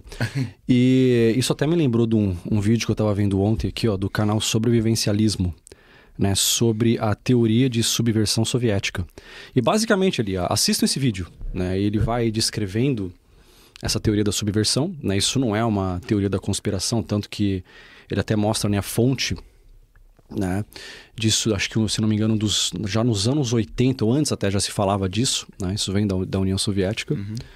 É, e em momento nenhum ali ele falou de cultura woke e tudo mais, só que, cara, é tudo que ele está descrevendo ali É tá se encaixa muito com a questão econômica com a questão cultural também, que a questão da cultura woke, né? Sim. Quanto que isso vai subvertendo, né? Os valores, invertendo os valores da sociedade. Entra naquela questão também de, pô, os... ahn, os ladrões, os bandidos acabam muitas vezes sendo protegidos pela lei. É isso que você falou da casa, que antes as pessoas podiam construir casas, sabiam e podiam. Hoje, mesmo que você sabe, é, o Estado vai chegar e falar, não, você não, pode, você não tem a licença XYZ, É isso, é. você pode Queres se fazer uma machucar, instalação elétrica e não tens o ou- curso XYZ de ou as coisas não funcionam. Nos Estados Unidos, ah, olha que interessante, eu vi um- uma coisa aqui sobre a Noruega, que, que parece ter uma, uma ladeira na Noruega, e como as pessoas andam muito de bicicleta, eles criaram um mecanismo ali que assim, você apoia o seu pé na- ali na calçada, na guia, e é como se fosse um, um- um elevador que te leva lá para cima. Você só precisa segurar ali com o pé e pronto, o mecanismo né, automático vai te empurrando ladeira acima com a bicicleta para você não ter que sofrer. Maravilha, parabéns Noruega. E aí alguém comentou lá e falou: é, nos Estados Unidos isso jamais funcionaria porque alguém ia se machucar e ia processar a prefeitura por isso. Ou a empresa privada que criou aquilo ali. Exatamente, Então nos é Estados. Unidos, assim, nada. Dizer, pô, falar mal dos Estados Unidos é meio complicado, né? É um país, um país de contrastes, mas tem essa questão de. Cara, você não tá feliz com alguma coisa nos Estados Unidos? Processa alguém. E tem isso, que as coisas não funcionam porque tudo você quer processar alguém, é uma desculpa para processar alguém. Pô, vem aqui no podcast, cara, me deu, me deu sede aqui, eu tô, sei lá, agora fiquei rouco, não consigo fazer meus vídeos que eu fiquei rouco, a culpa é de vocês. Eu vou processar o Zuka, Zuka TV, TV Mas aqui. vocês sabiam que. É. Cê- eu já contei é bizarro. aí- Isto, eu já contei isto que era. A, A gente falou, falava no carro, a gente falou no carro Falando no carro uma né? vez que é, se tu perguntares a- a- aos americanos, pronto, como tu dizes, é um país de contrastes. Há, há- há estados, é, é um continente quase inteiro. Mas se tu perguntares, houve um estudo que perguntava às pessoas qual era a forma mais fácil de ficar rico. A primeira era ganhar euro milhões. As pessoas, não, era ganhar Era milhões nos. Estados Unidos, é. A segunda era processar alguém. Hã? É, a segunda Unidos. forma de ficar É? é, rico mais rápido. Era é processar ganhar na loteria, a segunda, processando alguém. Pois é, cara, isso aí de É processar e essa burocracia também, de você não poder é, construir alguma coisa. Porque antes, na época dos nossos avós, bisavós, você tá lá no interior, uma rua de Terreno, né? terra, cara, se coloca lá uma cerca, pronto, aqui fica os- os- o, o cavalo lá do bisavô, né? Aí o cara constrói ali uma calçada, tá, e tudo mais, e ele quer plantar alguma coisa ali, ele pode. Ah, agora a casa tá pequena porque a família cresceu, antes eram só seis filhos, agora são dez, tudo bem. É, constrói mais um, um quarto ali, faz um puxadinho e, cara, hoje você quer fazer isso e o governo chega lá e fala: não, você não pode, você não tem a licença XYZ. Ou na Califórnia, você quer roubar até mil dólares, não tem problema. Rouba um iPhone, isso é rouba incrível, alguma incrível coisa, isso, maravilha. cara. Mas se você quiser trabalhar, tipo, eu vou comprar furadeira é, e eu vou, sei lá, vou- eu, eu entendo de eletricidade, vou, vou, vou ser, sei lá, um. Vou fazer algum trabalho braçal. Outra vez, eletricidade não, porque o cara pode fazer merda de fato. Mas pô, vou cortar grama, vou fazer uma coisa mais simples. Jardinagem. Pronto, Licença. você não vai matar alguém com isso. Licença XYZ. Não tem multa em cima de multa e mais E multa. cobra imposto, porque tem que se cobrar imposto por processo E, ah, produtivo. conseguiu ganhar impostos, Isso. porque a gente tem que dar aí os 700 dólares para os caras que ficam ali na rua, na barraca e não querem trabalhar. É isso ah, mesmo. e também a gente tem que dar a droguinha deles na, no chamado Safe Supply, É isso igual tem em Toronto. Oh, eu só pegar, Manda. pegar aqui o, o Alisson fala aqui uma, uma cena interessantíssima que ele fala. A árvore se conhece pelos frutos. Árvore boa dá bons frutos. Árvore má dá maus frutos. Quais são os frutos do oquismo? Já, assim, veremos ainda muito mais frutos terríveis, mas já conseguimos ver, por exemplo, a geração hoje é uma das gerações jovens mais depressivas da história, Mais né? depressivas da história. Mais cometem suicídio, né? Que mais, Com mais, tem consumo de antidepressivos, mais consumo de antidepressivo. Já, já estamos vendo. já o estamos mais baixo, que acabei de falar há bocado. Isso é. Porra, quer mais As frutos pessoas que estão isso? mais burras. Nunca houve tanta educação. As pessoas agora passam 12, mais 5, às vezes 18 anos a estudar, 17, 18 anos a estudar, e estão mais burras. Como é que isso é possível? Pô, aqui em Portugal é incrível. O cara sai da casa da mãe com 30 anos, Porra, meu. depois de, não sei, 12 anos de faculdade. Minha mãe a fazer e a- o cara... Minha mãe a fazer o sexto ano à noite e dar-lhes uma aula. Tipo, o gajo precisa ir à calculadora fazer 10 vezes 4. É isso, sei lá, é meu. isso, é isso. Por amor de Deus. Ai, meu. Deus do céu. Completamente Um ridículo. abraço, o... Eu- eu- é, pois é. Imagine os nossos bisavós olhando essa cena, né? Putz, eu O bisavô que pensando. começou ali, com- ele com, com cinco anos já ia ajudar o pai a trabalhar na roça. O primeiro emprego do meu pai foi aos 13, numa serralharia, imagina. Depois disso era trabalho infantil. Mas é a cena dos homens fortes, né? Os Ah. homens fortes é, tornaram esse mundo mais Sim. fácil. Mais fácil. E agora, E agora o o mundo fácil faz homens fracos. Esse homem fraco. Mas nós somos a resistência. Hum. Ainda bem, temos Malta aqui também. O Carlos Pereira também está sempre com a gente. Grande abraço, Ele Carlos. diz aqui, ó, Four Stages of Ideological Subversion. Olha, acho que era o que estavas a falar. Acho Acho que era o estava a falar. Ó, ele diz, ó, pesquisem Yuri Menos. Já tá- É, Nossa. eu tinha esquecido do nome, sim. É esse, esse cara aí da União Soviética. Ah, esse é? Que ah, acho pronto, que é. ele foi para os Estados Unidos e abriu o jogo, né? Acho que ele teve que fugir da União Soviética. Ah, o Yuri é? É, sim, e o canal Sobrevivencialismo fala da, da- dessa teoria de Sobrevivencialismo. subversão. Sobrevivencialismo. Nice, nice. Ah, Legal, Olha o legal. que a Sofia diz aí. Ó, a Sofia diz, Sofia Santos diz, ó, uma, é uma jovem também, né? É, membro do Zuga. Antigamente a malta juntava-se para ajudar. Bebia, comia e assim se construíam as casas aos poucos. E hoje temos mais socialismo É. do que nunca e as pessoas nunca se ajudaram menos. Vende essa agora. Porra, boa, Dessa. boa, boa, Sofia. Caramba. Eles cara. dizem que o socialismo é importante porque somos um ser social, temos que nos ajudar, mas eles obrigam as pessoas a ajudar-se umas às outras de forma indireta. E hoje em dia não Como é tens voluntariamente as pessoas a criar comunidades de autoajuda. Isso não existe hoje Como em é dia. Eu nem preciso saber o nome do meu vizinho. Como é que tu diz uma ségua? Uma ségua? Uma cena que agora eu vou aproveitar para fazer É um uma- gancho. É um gancho? Não, mas como é que diz aqui? Segway, segway. Segway. Não, não é aqui, é na Inglaterra, sei lá, não sei. Vou pegar um gancho agora que eu vou falar. O Marquinho nem sabe, Sofia. Mas eu vou precisar instalar um piso aqui em casa e eu vou chamar ele para me ajudar. E eu ajudo, sim senhora, pô. É um sábado desse, Eu vai ajudo, sim, Vou fazer o almoço, vou fazer o almoço, vegan pra ele, e ele vai me ajudar a botar o piso aqui em Parece-me uma troca justa. casa. Porque, porque ele sabe, Malta não sabe, Malta. Ah, Parece vocês do grupo aí que falam muito do Marquinho, é libertário e tudo mais, psicólogo. Esse é um ótimo marceneiro também, ó. É que ele não posta as coisas que ele faz, é. É, não posso porque, É. opa, ele está a exagerar. É. É. só porque ele não percebe mesmo nada, nada, nada. Não, o então ele está a Pô, exagerar. fez a bancada dele toda. Uma cena- pessoa se quer ser independente também tem que ser capaz. É É, isso, essa, é a minha, isso. é essa a minha, é essa a minha, minha filosofia Ó, de vida. Bora então agora falar, sabe o quê? Xenofobia. Xenofobia. Pois é, a gente. Só, só para ir para um disso. tema mais fraquinho, né? É isso, Temos é bom. Só uma tem coisa tema paulada hoje, Rafa. Tão Xenofobia aqui em Portugal. Eu, como brasileiro, cheguei aqui em 2017, eu vou para sete anos aqui em Portugal. Nunca vi tantas notícias. Xenofobia cresce em Portugal. Eu fiz, eu fiz até um vídeo reagindo a um, uns clipes, né, de, de brasileiros sofrendo xenofobia, de umas notícias e tal. E eu fiz mesmo assim na live, assim, no, no React. Eu fui no Google e coloquei Brasileiros Portugal. E aparecia, as primeiras notícias eram no Globo.com, xenofobia cresce em Portugal. É, brasileiros relatam ameaças de português, não sei o quê. Eu falei, porra, eu tô aqui há sete anos, malta que eu ando, ninguém sente nada disso. Uma ou outra grosseria, mas também brasileiros também são grossos. Assim, são seres humanos ali mal educados, mas xenofobia? Tô achando estranho, mas pronto. Queria que tu dissesse que tu, fe tu fez um vídeo recentemente também sobre o tema. Queria que tu desse a tua visão de se de fato Portugal é um país xenófobo, como, como tem vendido aí menos na seis mídia. anos, não é? Seis anos de vivência em Portugal, não é mais ou menos? Sim. É. Porque, Assim, a gente saiu bastante, né? a gente sempre volta a Portugal, mas quando viemos pra cá, pra morar, foi em 2015, né? Cara, é, sim, é, duas coisas podem ser verdade ao mesmo tempo. Aham. É, há xenofobia, há pessoas que são xenófobas Sim. de fato, há pessoas que são racistas, isso existe, ninguém, ninguém vai negar. Perfeito. Mas ao mesmo tempo há também o vitimismo, né? Que é muito característico aí da, do, do pessoal mais woke, lacração. Eles vêm em tudo. Mesmo quando não tem nada a ver, eles têm que usar as duas caixinhas, a do oprimido e a do opressor. Né? Então, esse pessoal acaba exagerando muito. E a palavra acabou se distorcendo. É, porque, assim, xenofobia, quando alguém fala pra você, ô brasileiro, volta pra tua terra, sim, tá aí um caso. Agora, pega, por exemplo, o brasileiro que não passou numa entrevista de emprego e empregaram um português. Isso é necessariamente xenofobia? Porque muitos vitimistas iam falar, tá vendo, eu não fui em- empregado porque eu sou brasileiro. Cara, será que não tem a ver com documento ou com a experiência?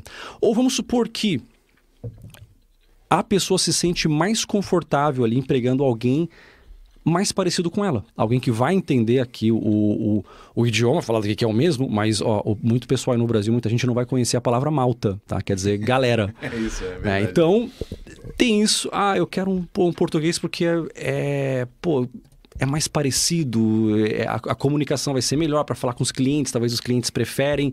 De repente não é nem o empregador, mas o- talvez os clientes são xenófobos e preferem, enfim. Mas é, eu acho que existem os dois. Porém, xenofobia em Portugal, eu acho que é um fenômeno de uma minoria, cara. Eu acho que há uma minoria, sim, que está descontente, que tem um ressentimento é, com brasileiros, mas como eu disse, isso é uma minoria. Se você for assistir Globo ou canais de esquerda ou perguntar para brasileiro vitimista, eles vão falar que não é minoria, não. É que é, é maioria. 90%, assim, o, bra- Todos o brasileiro, ele vai sair na rua em Portugal, vai ter português correndo atrás dele com foice. É isso, é isso. É isso que dá a É entender. isso, dá a e, cara, entender e a coisa não é assim. É, tipo, comigo, eu, eu nunca vi. É, nunca presenciei isso, sim, nunca aconteceu comigo, assim, diretamente. Nos comentários do YouTube, sim, direto. Mas tem uns que eu nem sei se são realmente portugueses, né? De repente são brasileiros aí, é, fingindo que são portugueses. Mas nos comentários, sim. Tanto o pessoal da direita como da esquerda em Portugal. Né, isso eu já vi bastante. De fato, se eu ver pelos comentários do YouTube, é, tem, tem bastante. Tem muito português aí falando muita, muita besteira aí, falando tipo, volta pra favela. E eu tenho esses comentários até printado. é, mas é que tá, no YouTube, na internet, o povo é mais valente. É. Isso. Né? Agora, o que eu notei, até mesmo agora voltando pra cá, eu achei que, pô, de repente vai ter um ressentimento maior, porque tem muito brasileiro também fazendo asneira em Portugal. Muito, muito, muito. E, meu, a gente interagiu muito aqui. A gente foi para a loja do cidadão para emitir documento. É, fomos. Eu fui para o hospital, né? Que eu machuquei o pé jogando bola. Fui atendido e tal. E, cara, o atendimento é sempre bom. É, nos carros de aplicativo também, a maioria também são portugueses. Conversam, fala que é brasileiro, eles querem conversar e tudo mais. E, meu, pessoal muito de boa. Mesmo que, que essa fosse minha primeira visita a Portugal, eu não senti nada disso, né? E quando eu falei com o Miguel Macedo sobre esse tema, Uhum. alguém comentou lá e disse: Ah, vocês são dois extremistas de direita Eita. é, normalizando a xenofobia. Eita! E o que, cara, o que eu tô dizendo aqui, aos dois, há pessoas xenófobas, e se a gente vê um caso aí de, pô, alguém falando, ah, o brasileiro volta pra tua terra, ou discriminando, ou por causa de outra coisa, cor da pele, cara, se for racismo realmente, xenofobia, isso é totalmente errado. É, tem que ser combatido. Só que o, o que a gente vê é que há muito vitimismo aí no meio.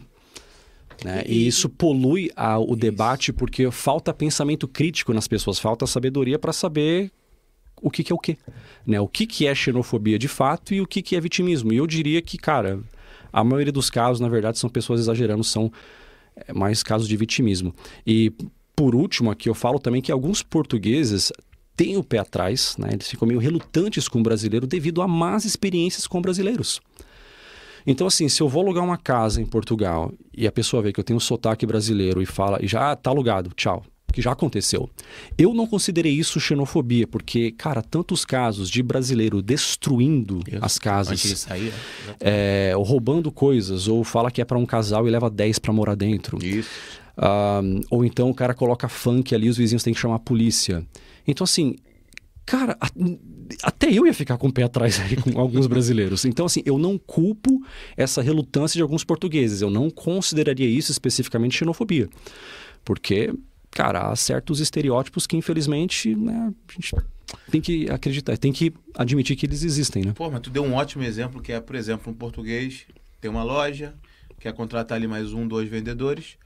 E ele pode muito bem preferir um português, pô. Ele É. pode preferir um português Porque os faz clientes sentido. preferem. Porque os clientes preferem, porque ele prefere, porque ele já conhece ali. Se calhar, ele vai preferir até um. Ele do norte, ele vai procurar, prefe- pre- preferir um português do norte. Porque que já conhece a cultura. Não nada errado conhece- com isso. Nada de errado com isso. E só que a malta vitimista vai falar: ai, não passei na entrevista, logo vi. Foi por causa que eu, quando eu falei que era brasileira e tudo mais. Porra, Sim. mas é isso. O cara tá no direito dele de não, de não contratar, porque ele prefere um português. E tá tudo bem. Isso, não, isso para mim também não é xenofobia. Xenofobia é aquilo. É, é simplesmente por eu ser brasileiro, eu sou ladrão, eu sou bandido, volta pra tua terra, Sim. pronto. Aí sim, isso tá errado. Tem alguns mal educados, mas eu costumo dizer também que é não é o português, não é Portugal. São algumas pessoas mal, ma- sempre mal Sim. resolvidas. Sim. Quando tem essa histeria no chat, que no nosso chat tem, tá sempre nós dois aqui, e a malta, pra que esse, esse Tuga aí, pra que esse brasileiro aí, pra que esse Sim. Zuca, eles falam, pra que esse Zuca aí, Hum, ô português, não deixa esse Zuca te zoar, que na época eu brincava muito com ele, a malta que defendia ele, dizendo que eu, não deixa esse Zuca te zoar, não, manda ele voltar pra terra uma- dele e tal. É. Eu considero muito mais o, o, o gajo, ter, ele tem que resolver o problema dele. É assim, ele É, tem um, alguma ele coisa tem um problema, claramente está errada. Alguma É. coisa está errada e é com ele, não é comigo, mas pronto. Eu tenho a mesma experiência que você, quase sete anos aqui, tenho meus filhos na escola, zero, zero. Eu, inclusive, sou do, do- da bandeira do. Eu quero que meus filhos falem português de Portugal, né? Que tem alguns pais brasileiros que preferem, não, quero que continue falando português do Brasil, não quero que perca a essência e tal. Eu sou o contrário. Eu, se, puder- se eu pudesse, é que eles não querem falar em casa comigo português de Portugal, eles ficam com vergonha. Mas no, no colégio, 100% português de Portugal, porque a integração é muito mais fácil para os coleguinhas, entendeu? Brincar. Até na minha na escola da minha filha, as crianças querem que ela fale português do Brasil, que eles veem muito youtubers, e pronto, aí quando minha filha fala, minha mãe, minha filha não quer falar português do Brasil, mas a- ela fala que tem uma hora que tem que brincar e tudo mais.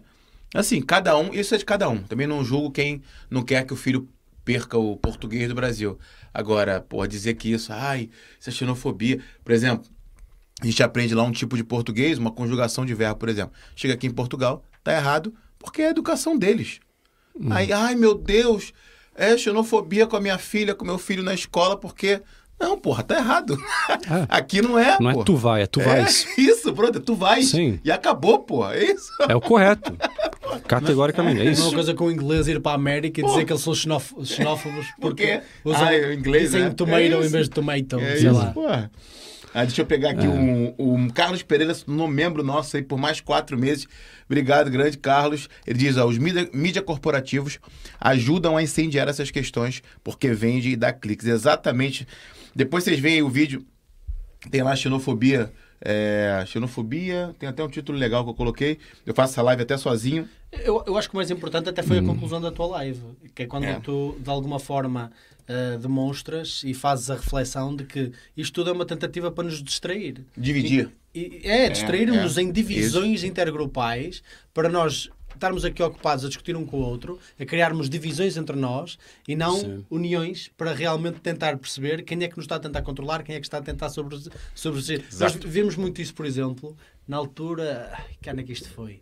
Lembras-te quando houve aqueles Occupy Wall Street? Ah, Lembras-te na América? Sim, em Nova e York? o outro que era Tea Party, não é? Ei, Tea Party, exatamente. Sim, Nós tínhamos sim. o- os Occupy Wall Street, isto tudo para aí em 2015. 10, 2012? Não, foi, é, foi antes, foi para aí em 2012, é capaz. É. Eu já não me lembro do, do- da, da altura, mas eu lembro-me vagamente de ver isso na televisão. E eu depois até fui estudar mais sobre o assunto, e o Tim Cast fala muito nisto no podcast dele, porque ele estava Sim. lá a entrevistar, ele estava a fazer tipo o que o Sérgio hoje em dia faz. Vai mesmo para o meio da confusão e está ali a entrevistar e perceber o que é que se passa. E ele disse: nessa altura, nós tínhamos o Occupy Wall Street, que era um movimento de esquerda que estava farto destes corporativistas, que estavam a ser sempre financiados e desculpados e salvos pelo poder estatal, e tínhamos os Tea Party, que era um movimento de direita que estava Sim. farto disto tudo, queria baixa de impostos e falta deste corporativismo, que, como tu dizes muito bem, não tem nada de capitalista, não tem nada de mercado livre. E eles de repente começaram a perceber, bem, nós estamos a defender a mesma coisa. Um grupo de direita, um grupo de esquerda a defender a mesma coisa, vamos unir forças. Sim. E começaram a unir forças ne- ne- nessas manifestações. De um dia para o outro, começaram-se a inserir naqueles grupos malta woke, malta progressista. E de um Sim. dia para o outro, tu começaste a ter malta a fazer assim: não, não, este, é- este grupo aqui é black only. Tu és branco, estás de fora, não podes. Este grupo aqui é safe from men. Aqui não podem entrar homens. Não, não. Sim. E começaram a dividir aquilo tudo e o movimento foi abaixo por causa disso. Eles criaram divisões internas de forma a dizer: não, não, nós temos que fazer alguma coisa, nós temos que dividir esta malta É. porque estão a perceber que o inimigo somos nós. Nem pensar. Nós temos que dividi-los e fazê-los distrair eh, a discutir coisa que não importa para nada, basicamente. Reza a lenda que é, esse foi o nascimento da cultura woke. Né? É. Porque viram ali que, pô, tanto, ah, claro, havia menos polarização, né? Mas partido de direita e de esquerda, eles viram que eles concordam numa coisa essencial. Governo imprimir dinheiro ou pegar dinheiro do- dos impostos, né? E dar para banqueiro ou para empresa bilionária que faliu por pura negligência. Cara, isso não é correto. Ninguém gosta disso. Nem a direita, nem a esquerda Toda a gente disso. concorda com isso, toda a gente. Tô- E até hoje, é só que que tá, hoje o povo tá mais confuso. Eles acham que isso é capitalismo. Não, isso é socialismo para rico, é socialismo para bilionário. Ou, tudo bem, chame de capitalismo clientelista de Estado. Isso não é um livre mercado, cara. Num Exatamente. livre mercado, se você tem um banco e você sai emprestando dinheiro para qualquer um, cara, seu banco vai falir e acabou. Os ganhos são privatizados, mas as perdas também. É isso. Nessa que os caras eles fizeram a maracutaia pensando, ah, o governo vai salvar a gente de qualquer jeito, então, cara, sai emprestando dinheiro para todo mundo ali, né? É que a gente sabe que quando o bicho pegar, o governo vai tirar dinheiro do pobre, do pagador de imposto, para salvar o nosso, aqui os, Ora, nem os nossos bancos com, com bilhões.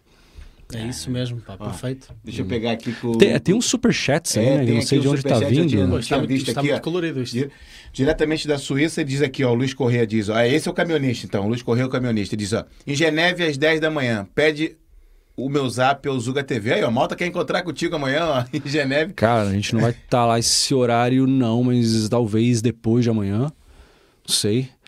É, a gente só vai ter um dia mesmo para fazer plano um de ir tour de lá comboio de Genebra. Genebra para Zurique? Ah, pra Zurique, sim. Agora vais de caminhão. É, o Luiz Tá Corrêa. Ah, é?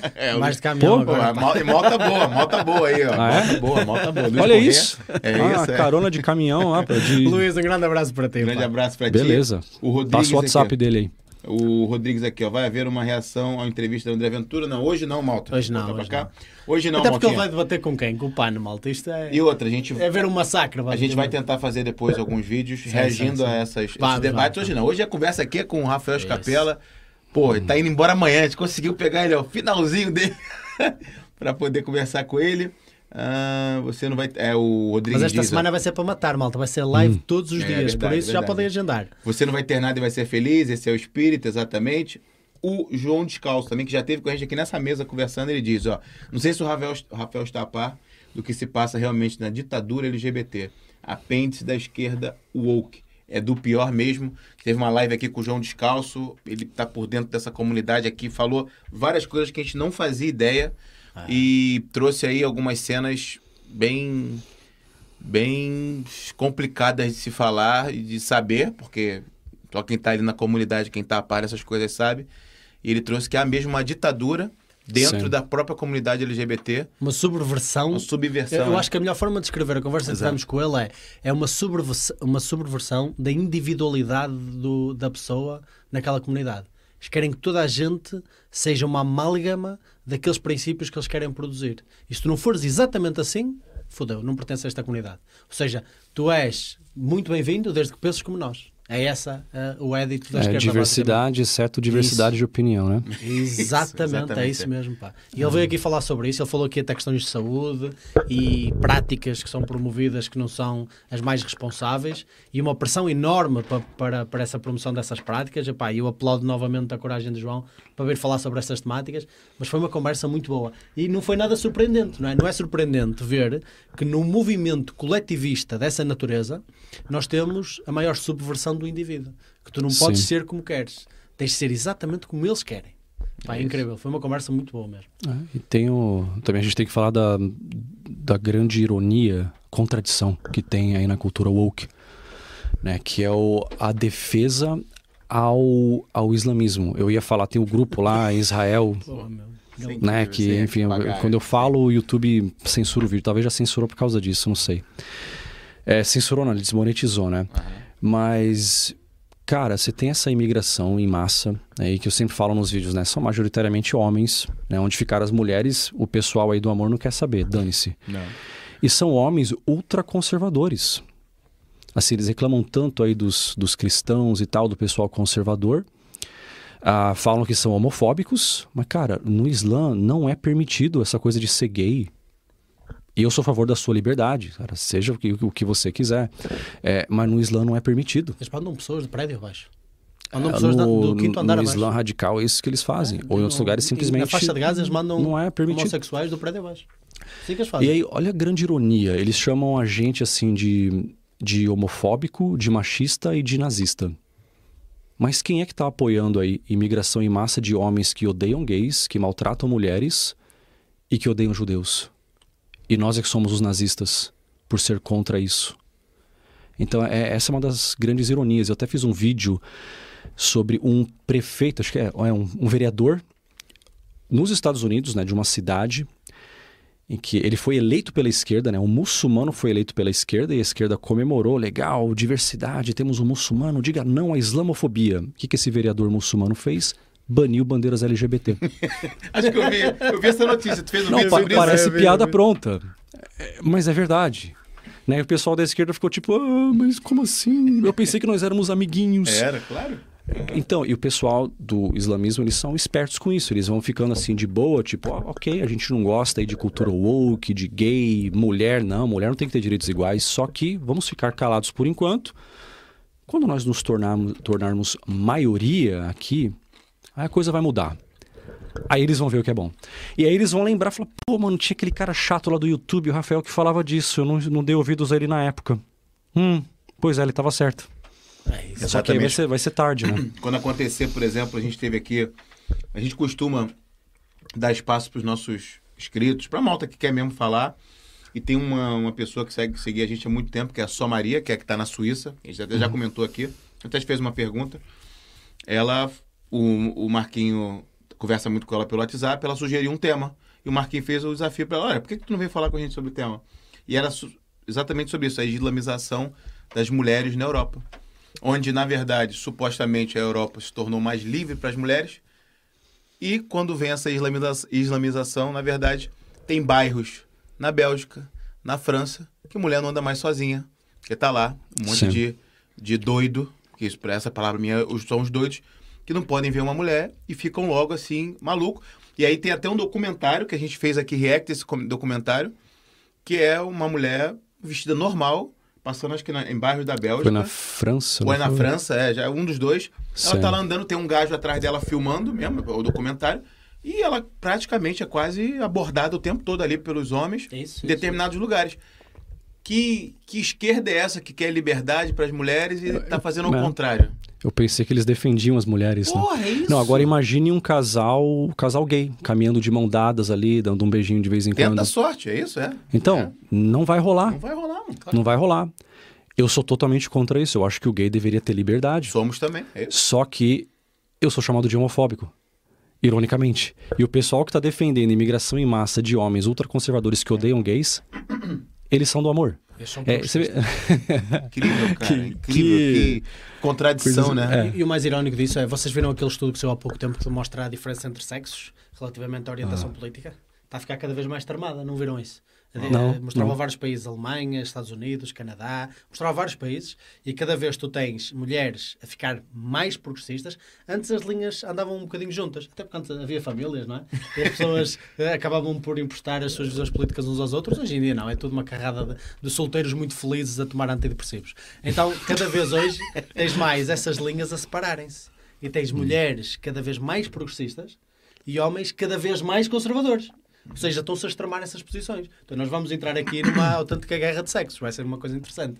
Eh, e o mais irónico disso tudo é que essas mulheres progressistas, que foi o que nós estávamos a conversar com a, com a Maria, são elas mesmas a pedir e a proteger esta imigração em massa islâmica que procura de- deturpar completamente os direitos delas. São elas mesmas. E nós temos homens tipo, que estão a tentar, de alguma forma, cumprir o seu papel biológico, quanto mais não seja biológico, dizer, não, não, porra, há uma- Proteção. algum sininho aqui evolutivo está a, a tocar aqui dentro. proteger, Não, não, é. porra, eu acho que vocês estão a pensar bem nisto, nós não devíamos ter um bocadinho de cuidado, não, não devíamos fazer as coisas com mais calma, ser sensatos. Não, não. Vocês são uns, uns islamofóbicos. Vocês estão a tentar proteger quem? Eu sou igual a ti. Tu não precisas proteger ninguém. E elas mesmas estão a, de- a deteriorar os seus próprios direitos, que dizem que conseguiram, já- né? desde os anos 70, 80. Mas já começou o jogo a virar, né? Não sei se você viu na Suécia, agora já tá já uma, uma campanha, principalmente da população, apoiada. de- Agora? de colo- agora. Agora, depois, de, depois de, do aumento dos crimes sexuais, aumentos de estupro, aumentos de, de roubo e tudo mais. Depois tens bairros onde a polícia não pode entrar. eles abriram a porta de uma maneira. Nesse, nesse react que a gente faz, nesse vídeo que a gente faz com a Só Maria, tem um caso, acho que até acho que é a Só Maria que conta, não sei se é tu que conta, que é um gajo foi é, violou, acho que até uma, uma menina menor de idade, ia ser deportado, colocaram ele no avião. Quando a malta do avião, é, os suecos do avião, percebeu que era um, era um gajo de origem islâmica ali, muçulmano, não, não, não, não, não, não, não. Não deixaram o avião decolar.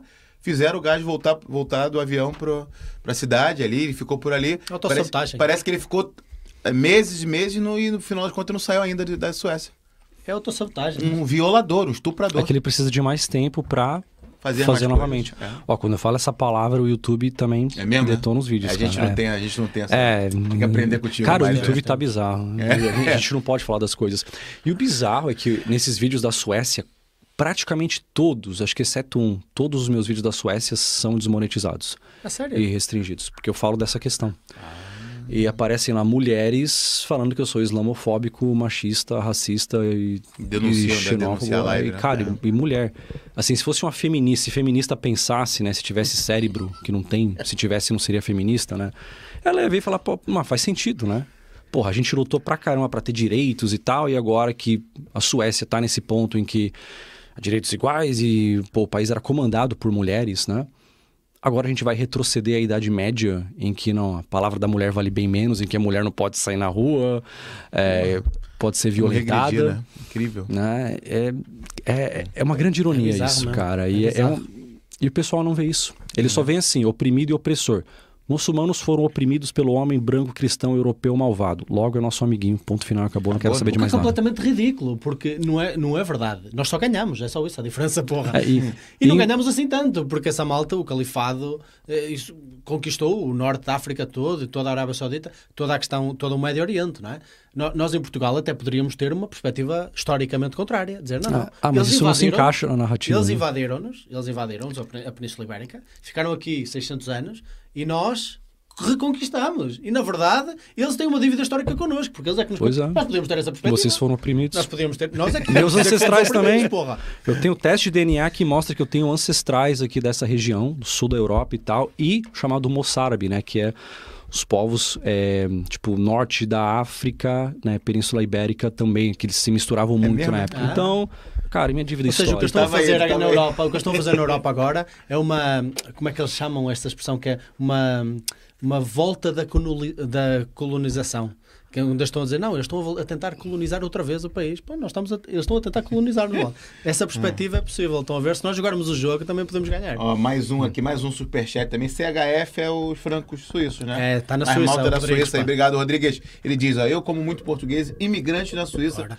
também já sofri algum tipo de xenofobia e eu e muitos como eu, mas não venho criticar a Suíça por causa de um ou outro habitante da Suíça. Pronto, Sim. acho que tu pensa um pouquinho, Rodrigues. Obrigado aí por usar o cérebro e pensar. É, você fez, pô. Ó, aproveitando, falando da, da, da malta do cabelo azul, tu fez um vídeo na Madeira, esteve na Madeira há pouco tempo, com um madeirense, né? Era um português madeirense, Sim. onde ele falava da, da ou de você perguntar para ele por que, que não tinha tantas mulheres de cabelo azul na Madeira. A Madeira, de fato, é um pouco mais conservadora. Qual foi tuas impressões da Madeira no, no tempo que você ficou lá? Aqui é isso, um lugar mais tradicional, né? Uhum. Onde, ao contrário de Martim Muniz, né? em Lisboa, né? a Portugal ainda, ainda é Portugal ali, né? a, a estátua ali de Cristóvão Colombo ficou ali eu não vou dizer em pé porque ele está sentado na estátua, ficou intacta, né? Uhum. Mesmo naquela moda lá durante a pandemia, em que eles estavam derrubando estátuas aí no Brasil, na Europa, nos Estados Unidos, aquela continuou em pé por muito tempo. É, e o povo lá é mais tradicional, não tem essa coisa assim de progressismo, wokeismo. É, isso é mais um fenômeno de país rico e principalmente cidade grande. Né? Então isso começa mais por cidades grandes em países ricos, aí depois cidades grandes em países mais pobres, aí depois é que vai chegar, né, talvez no, uh, no interior ou na, nas ilhas. E aí eu fiz essa pergunta aí brincando, né? Tem muita mulher de cabelo azul aqui, né? Ele falou que não, e também sobre. Eu falei, ó, no Canadá é normal lá, showzinho de drag queen para criança. Isso acontece aqui na Madeira? Ele falou que também, ainda bem que não. Caramba.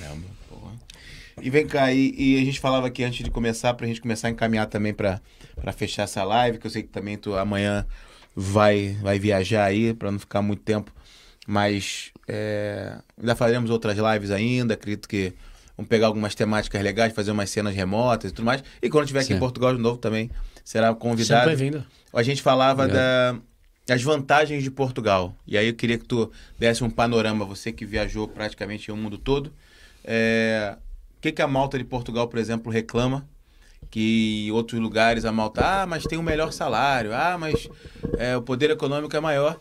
E que Portugal, muitas vezes, não só no, não, não tendo o poder econômico que esse país tem, mas é infinitamente melhor para se morar. Tu falou, por exemplo, do Porto e tal. Dá esse panorama para a malta portuguesa que está ouvindo a gente. É, é, quem acompanha o canal talvez tenha visto já um vídeo que eu postei hoje, né, sobre uma, uma visão sincera sobre Portugal, em que eu fiz essa comparação com o Canadá. Né, porque as pessoas, assim, principalmente o brasileiro, pensa se o país tem um salário melhor, maior, né, se é mais desenvolvido, logo ele vai ser melhor em tudo. E não é bem assim. Né? E o que eu falei comparando Porto e Toronto no Canadá é que, em muitos aspectos relevantes à qualidade de vida, Porto dá de 10 a 0 em Toronto. Né? E eu vejo isso, eu morei nos dois lugares, né? e visitei vários outros. É, onde que Toronto vai ganhar é o salário. E, cara, e é isso, mas até onde que compensa, em nome de ter um salário, né? compensa você ter que lidar com aquele em viver num, num, freezer a céu aberto, cheio de pessoas drogadas fora de si, com, a, com todos aqueles militantes woke e cada vez mais censura também, é, e altos impostos que cada vez menos retornam para o cidadão. Então, assim, é, até onde você pode falar, o salário aqui é maior, logo tá valendo. Cara, eu não sei, acho que dinheiro é importante, mas não é tudo. É, ou, no caso, quando você passa a trabalhar pela internet ou tem um negócio, quando sua renda vem de fora e você não precisa mais do salário, cara, acabou Toronto, comparado com, com Porto especificamente, é muito melhor morar no Porto. Assim, eu não estou falando só pelo clima, tá? Porque, pô, às vezes eu até prefiro o inverno em Toronto, ironicamente, porque neve eu acho que é menos ruim do que os dias de, de frio e chuva, cara. Eu acho que chuva gelada é pior do que neve. Né? E também lá as casas são mais preparadas. É, mas o, aqui eu mencionei lá o, os shoppings, a diferença. E pode parecer detalhe, ah, shopping, lugar onde você vai gastar dinheiro, mas não é só isso. Você pode chegar no, agora no Norte Shopping, lá no Porto, com um euro e falar, vou tomar um café e vou me encontrar com os amigos. Essa conversa a gente podia estar tá tendo lá, tem um pouco mais de barulho, mas tem um ambiente lá. Okay. O shopping ali, não só o Norte Shopping como exemplo, mas outros em Portugal, eles são pensados é, na parte social, você socializar sem necessariamente gastar muito dinheiro. Tem toda a parte ali de é, coworking, uma, uma, um lugar agradável e seguro para você socializar. Não é só tipo compra, compra, compra e vai embora. Que é assim que são os shoppings em muitos lugares da América do Norte. Ó, vem aqui, compra, compra, gasta dinheiro e, e vaza. Some daqui. É. Caramba, não Enquanto que em Portugal tem isso. Você pode chegar e falar, vou gastar dois euros. Toma ali um café. Tranquilo, pronto, senta ali. Senta lá e lugar. Duas, três horas você fica ali. É? Cara, um, e, e, outra coisa, no, a gente vai tentar ir num shopping em Toronto, muitos vão falar, ah, mas tem o Yorkdale, longe do centro. Fora de mão. É, ah, tem o Daphne Mall, que é horrível ali, e tem o, o Eaton Center, que era um shopping muito pique. Eu lembro quando eu morava lá, era muito bom, mas hoje Cara, é uma bosta. Você sai dali rodeado de cracudo, de gente maluca ali no coração da cidade. Parece a Praça da Sé, aquela bosta lá. É, e você tá no shopping, você vai ao banheiro, tem lá um cara no banheiro injetando ali. Ou que isso? É, a minha irmã uma vez ali se deparou com uma mulher tentando cometer suicídio. É, ou a, a Pamela foi no, no, banheiro lá uma vez e ela saiu de lá assustada porque tinha uma cracuda lá, né, injetando. Vai que uma hora a pessoa lá te acerta com uma seringa contaminada. Caramba. É, isso é comum ali. A gente falou para o segurança, né? Falou, olha, tem uma, né, uma pessoa drogada ali no banheiro e tal. E o segurança sorriu e falou, bem-vindos a Toronto. Que isso, maluco.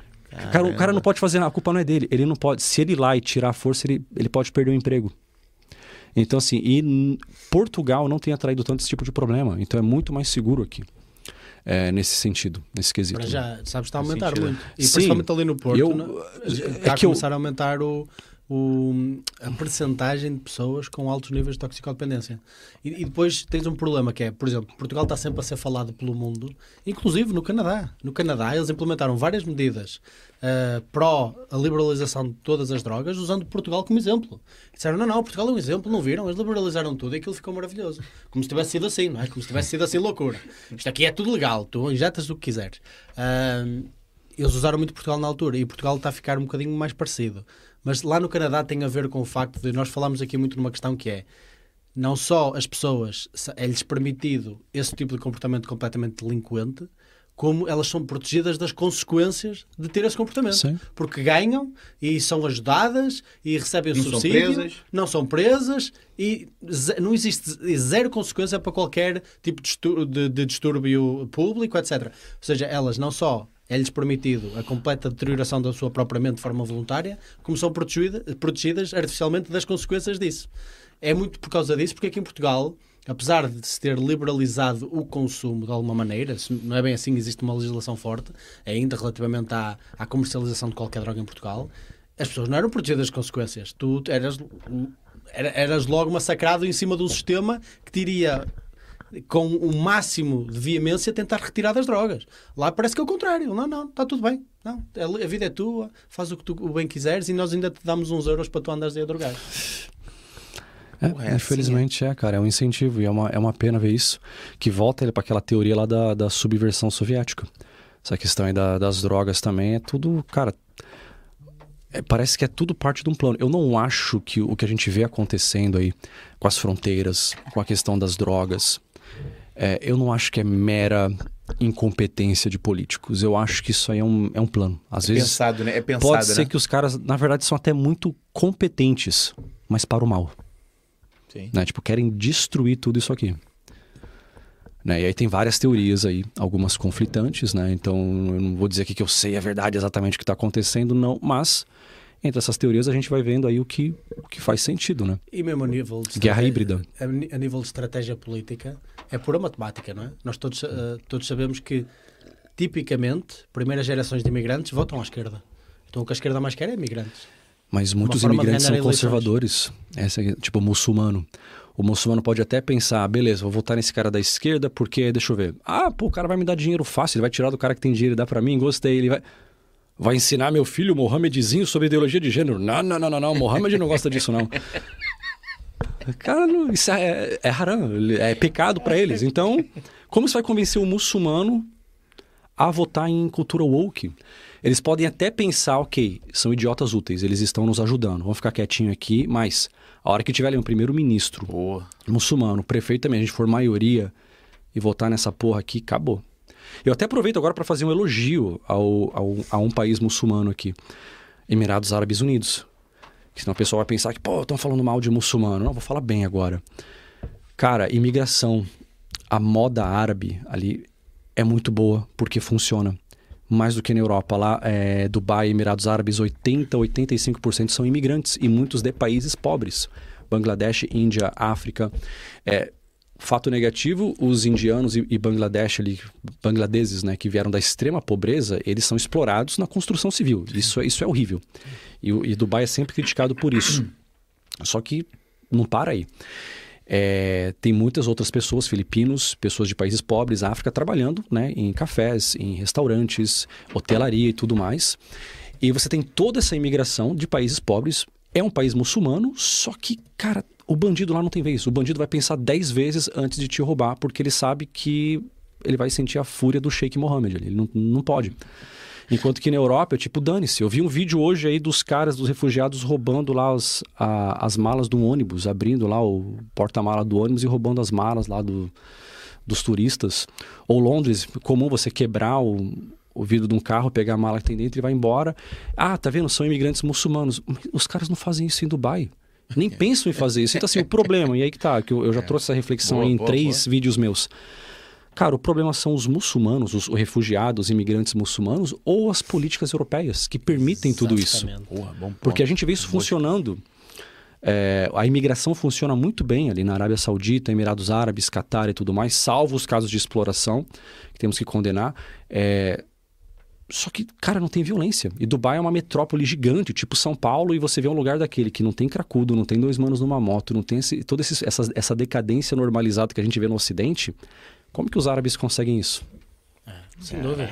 Então, eles olham aqui para a Europa e dizem: estes gajos nem- têm, vergonha da sua própria tradição histórica. Ah. Estes gajos são fáceis de controlar. É isso. Eu posso roubar, eles, eles até vão ter pena de mim, vão dizer não, que eu- estou a fazer, estou a cometer reparações, não é? Lembram-se na altura dos protestos, ah, na altura, do, na altura do, do- da pandemia, quando houve do George Floyd, quando houve aqueles protestos todos enormes, em que eles ah, partiam tudo, entravam nas lojas e roubavam, a malta dizia das organizações dos Black Lives Matter, ah, isto são reparações, são reparações, eles estão a pagar reparações, eles podem roubar à vontade, são reparações e é completamente justo e justificável. Pronto. E que se tu deixas, mereces, talvez. Olha, Rafael, para encaminhar, última pergunta aqui, que é a mesma pergunta Manda com aí. nômade digital, fugindo um pouco de política.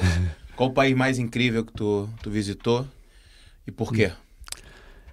Cara, essa é, essa é a pergunta mais fácil de fazer, é mais difícil de responder. Porque não tem um só, né, meu? Aí eu fico na dúvida aqui, cara, eu vou falar Islândia. Mas calma aí, mas Israel também foi top. Cara, Emirados Árabes. Pô, a já- Israel? Tu já é que tu falou a dois, já Sim. falou dois que eu queria muito, Islândia e Israel, cara. Pô, eu queria muito a Israel, mas agora não dá. sim. É caro, é caro, sim, muito caro. Ah, mas vale a pena. Assim, a questão histórica que você vê ali. Eu nem sou um cara religioso, né? Pra quem é, pô, mais ainda. Deve ser mais ainda. Tanto que a minha esposa até, até chorou, né? A gente entrou na igreja do Santo Sepulcro, né? Que Eu reza, imagino, reza a lenda que ali que Jesus foi sepultado e tal, e ela chorou ali.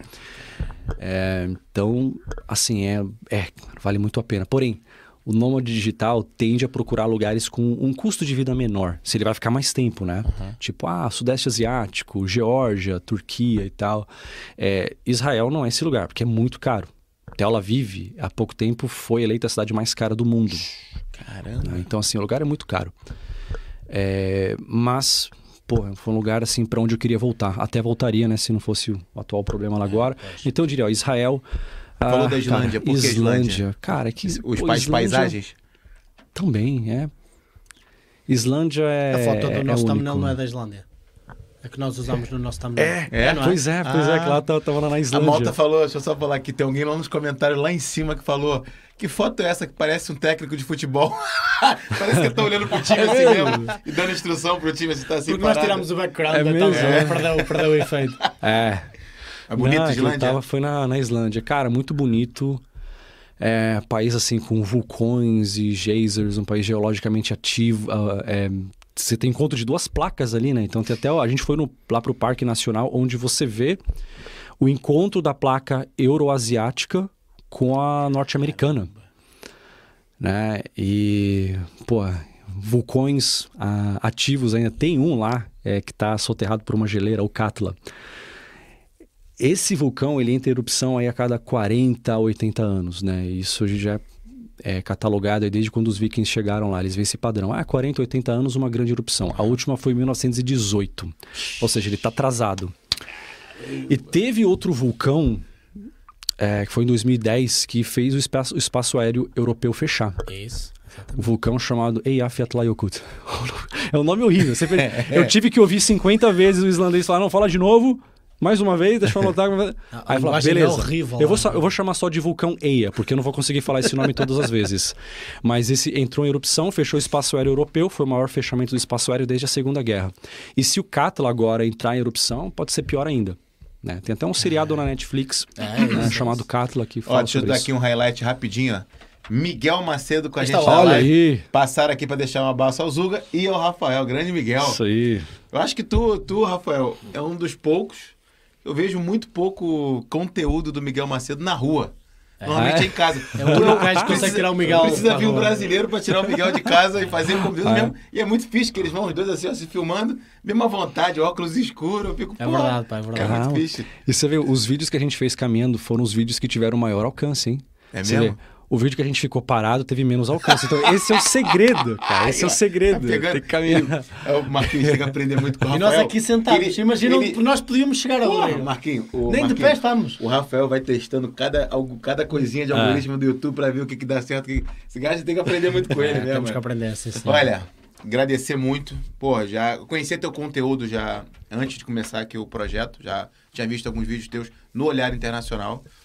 É, quando a gente começou o projeto, conseguiu conversar contigo, foi por uma felicidade. E ter você aqui, pô, o gajo que vai estar tá o mundo todo aí falando. Eu lembro, eu lembro, cara, minha vontade aumentou de ter você para conversar com você mesmo quando tu fez um vídeo aqui em Pova do Varzinho do lado. Foi na é. praia e começou a descascar. Eu falei, porra, esse cara tá aqui do meu lado, não é possível que ele não vai sentar no estúdio. Por acaso não deu naquela vez, mas deu agora. É. Obrigado Maravilha. por disponibilizar o teu tempo aí. Eu sei que a mãe tu já tá viajando com a tua esposa. Porra, muito top mesmo. É...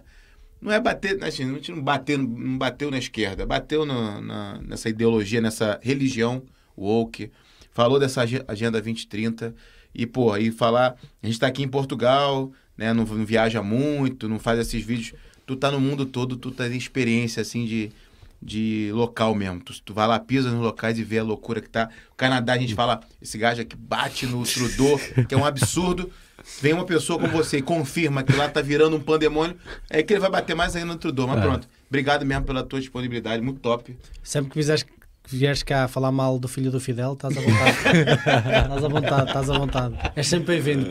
Olha, boa sorte aí com as viagens. É, é, sempre uma altura cansativa estar a fazer uma viagem para o outro lado do mundo, literalmente. É. Portanto, pá, boa sorte com isso. Continua a fazer conteúdo do caraças que tu fazes, muito qualidade mesmo. Nota-se que tu estudas bastante para preparar aqueles vídeos, nota-se que tu sabes muito. Pá, é um prazer enorme estar aqui a falar contigo pá, e que mais vezes tenhamos esta oportunidade. Obrigado por ter estado aqui. Pô, eu que agradeço o convite, pessoal. Prazer enorme aqui estar com vocês né, nessa live simultânea, né? Nos dois Isso, canais isso, da Olhar isso, Internacional. Temos que É pá. Aí, ó, 250 pessoas na live do Malta. Rafael e 100 pessoas aqui na nossa live também. A Malta já tá começando também aí para assistir os, os reacts e tudo mais. O Miguel Macedo teve aqui e falou, ó. Rodrigo, vou estar no sábado na Pova, no Seminário Velita Liberado. Nós também. Vai, vai sair de casa também, nós estaremos Nós lá também. também. ó. Vai ter um, um seminário top lá Até com lá, pessoas Miguel. mesmo.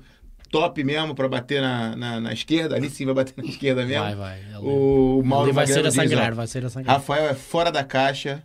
O Alisson diz, ó. Valeu, valeu. Obrigado, parabéns, Zuga, por trazer esse grande convidado. Boa noite a todos. O Douglas Magalhães diz boa noite, live excelente. Pronto, a malta aqui comentando bastante, já te conhecia bastante. O Viro, nosso membro libertário, diz: ó, saudações libertárias, grande convidado. Já o sigo há bastante tempo. Cheguei tarde, mas certa- certamente irei puxar atrás. E o Rafael Freire, tá sempre comentando aqui também, nosso membro. Falou comigo no, no Instagram dizendo: Porra, não acredito que vocês vão conversar com o Rafael. Sigo Exatamente. ele há cinco anos, mais ou menos. Caralho! Rafael Freire segue o Rafael tempo é Manda um abraço, manda, manda um abraço pro Freire aí, pro Rafael Freire. Ele vai Abraço gostar. aí, Xará. É nóis. Xará é nome igual, não é? Já não ligou. Ó, a Maltinha que tá aí no canal do, do, do Rafael, do Olhar Internacional, quiser uma, dar uma força pro Zuga, se inscrever no canal. Projeto é esse. Supostamente era pra gente falar de tudo aqui no podcast, mas no último tempo Portugal ficou pior que House of Cards, então a gente só fala de política aqui. Mas pronto, batemos no Woke, batemos no, na Agenda 2030, batemos nessa essa loucura desse ativismo LGBT.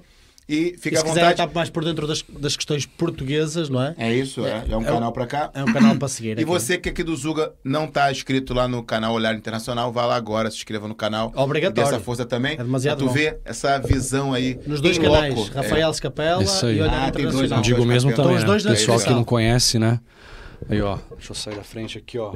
É. Zuga? Zuga TV aqui, podcast. né? Pra É quem não isso. conhece, se inscreva aí. É isso, Maltinha. Um abraço pra vocês aí. Deixa eu ver aqui, ó. Malta tá aqui. Eita, Malta aqui na live dele. Ótimo vídeo, Donald.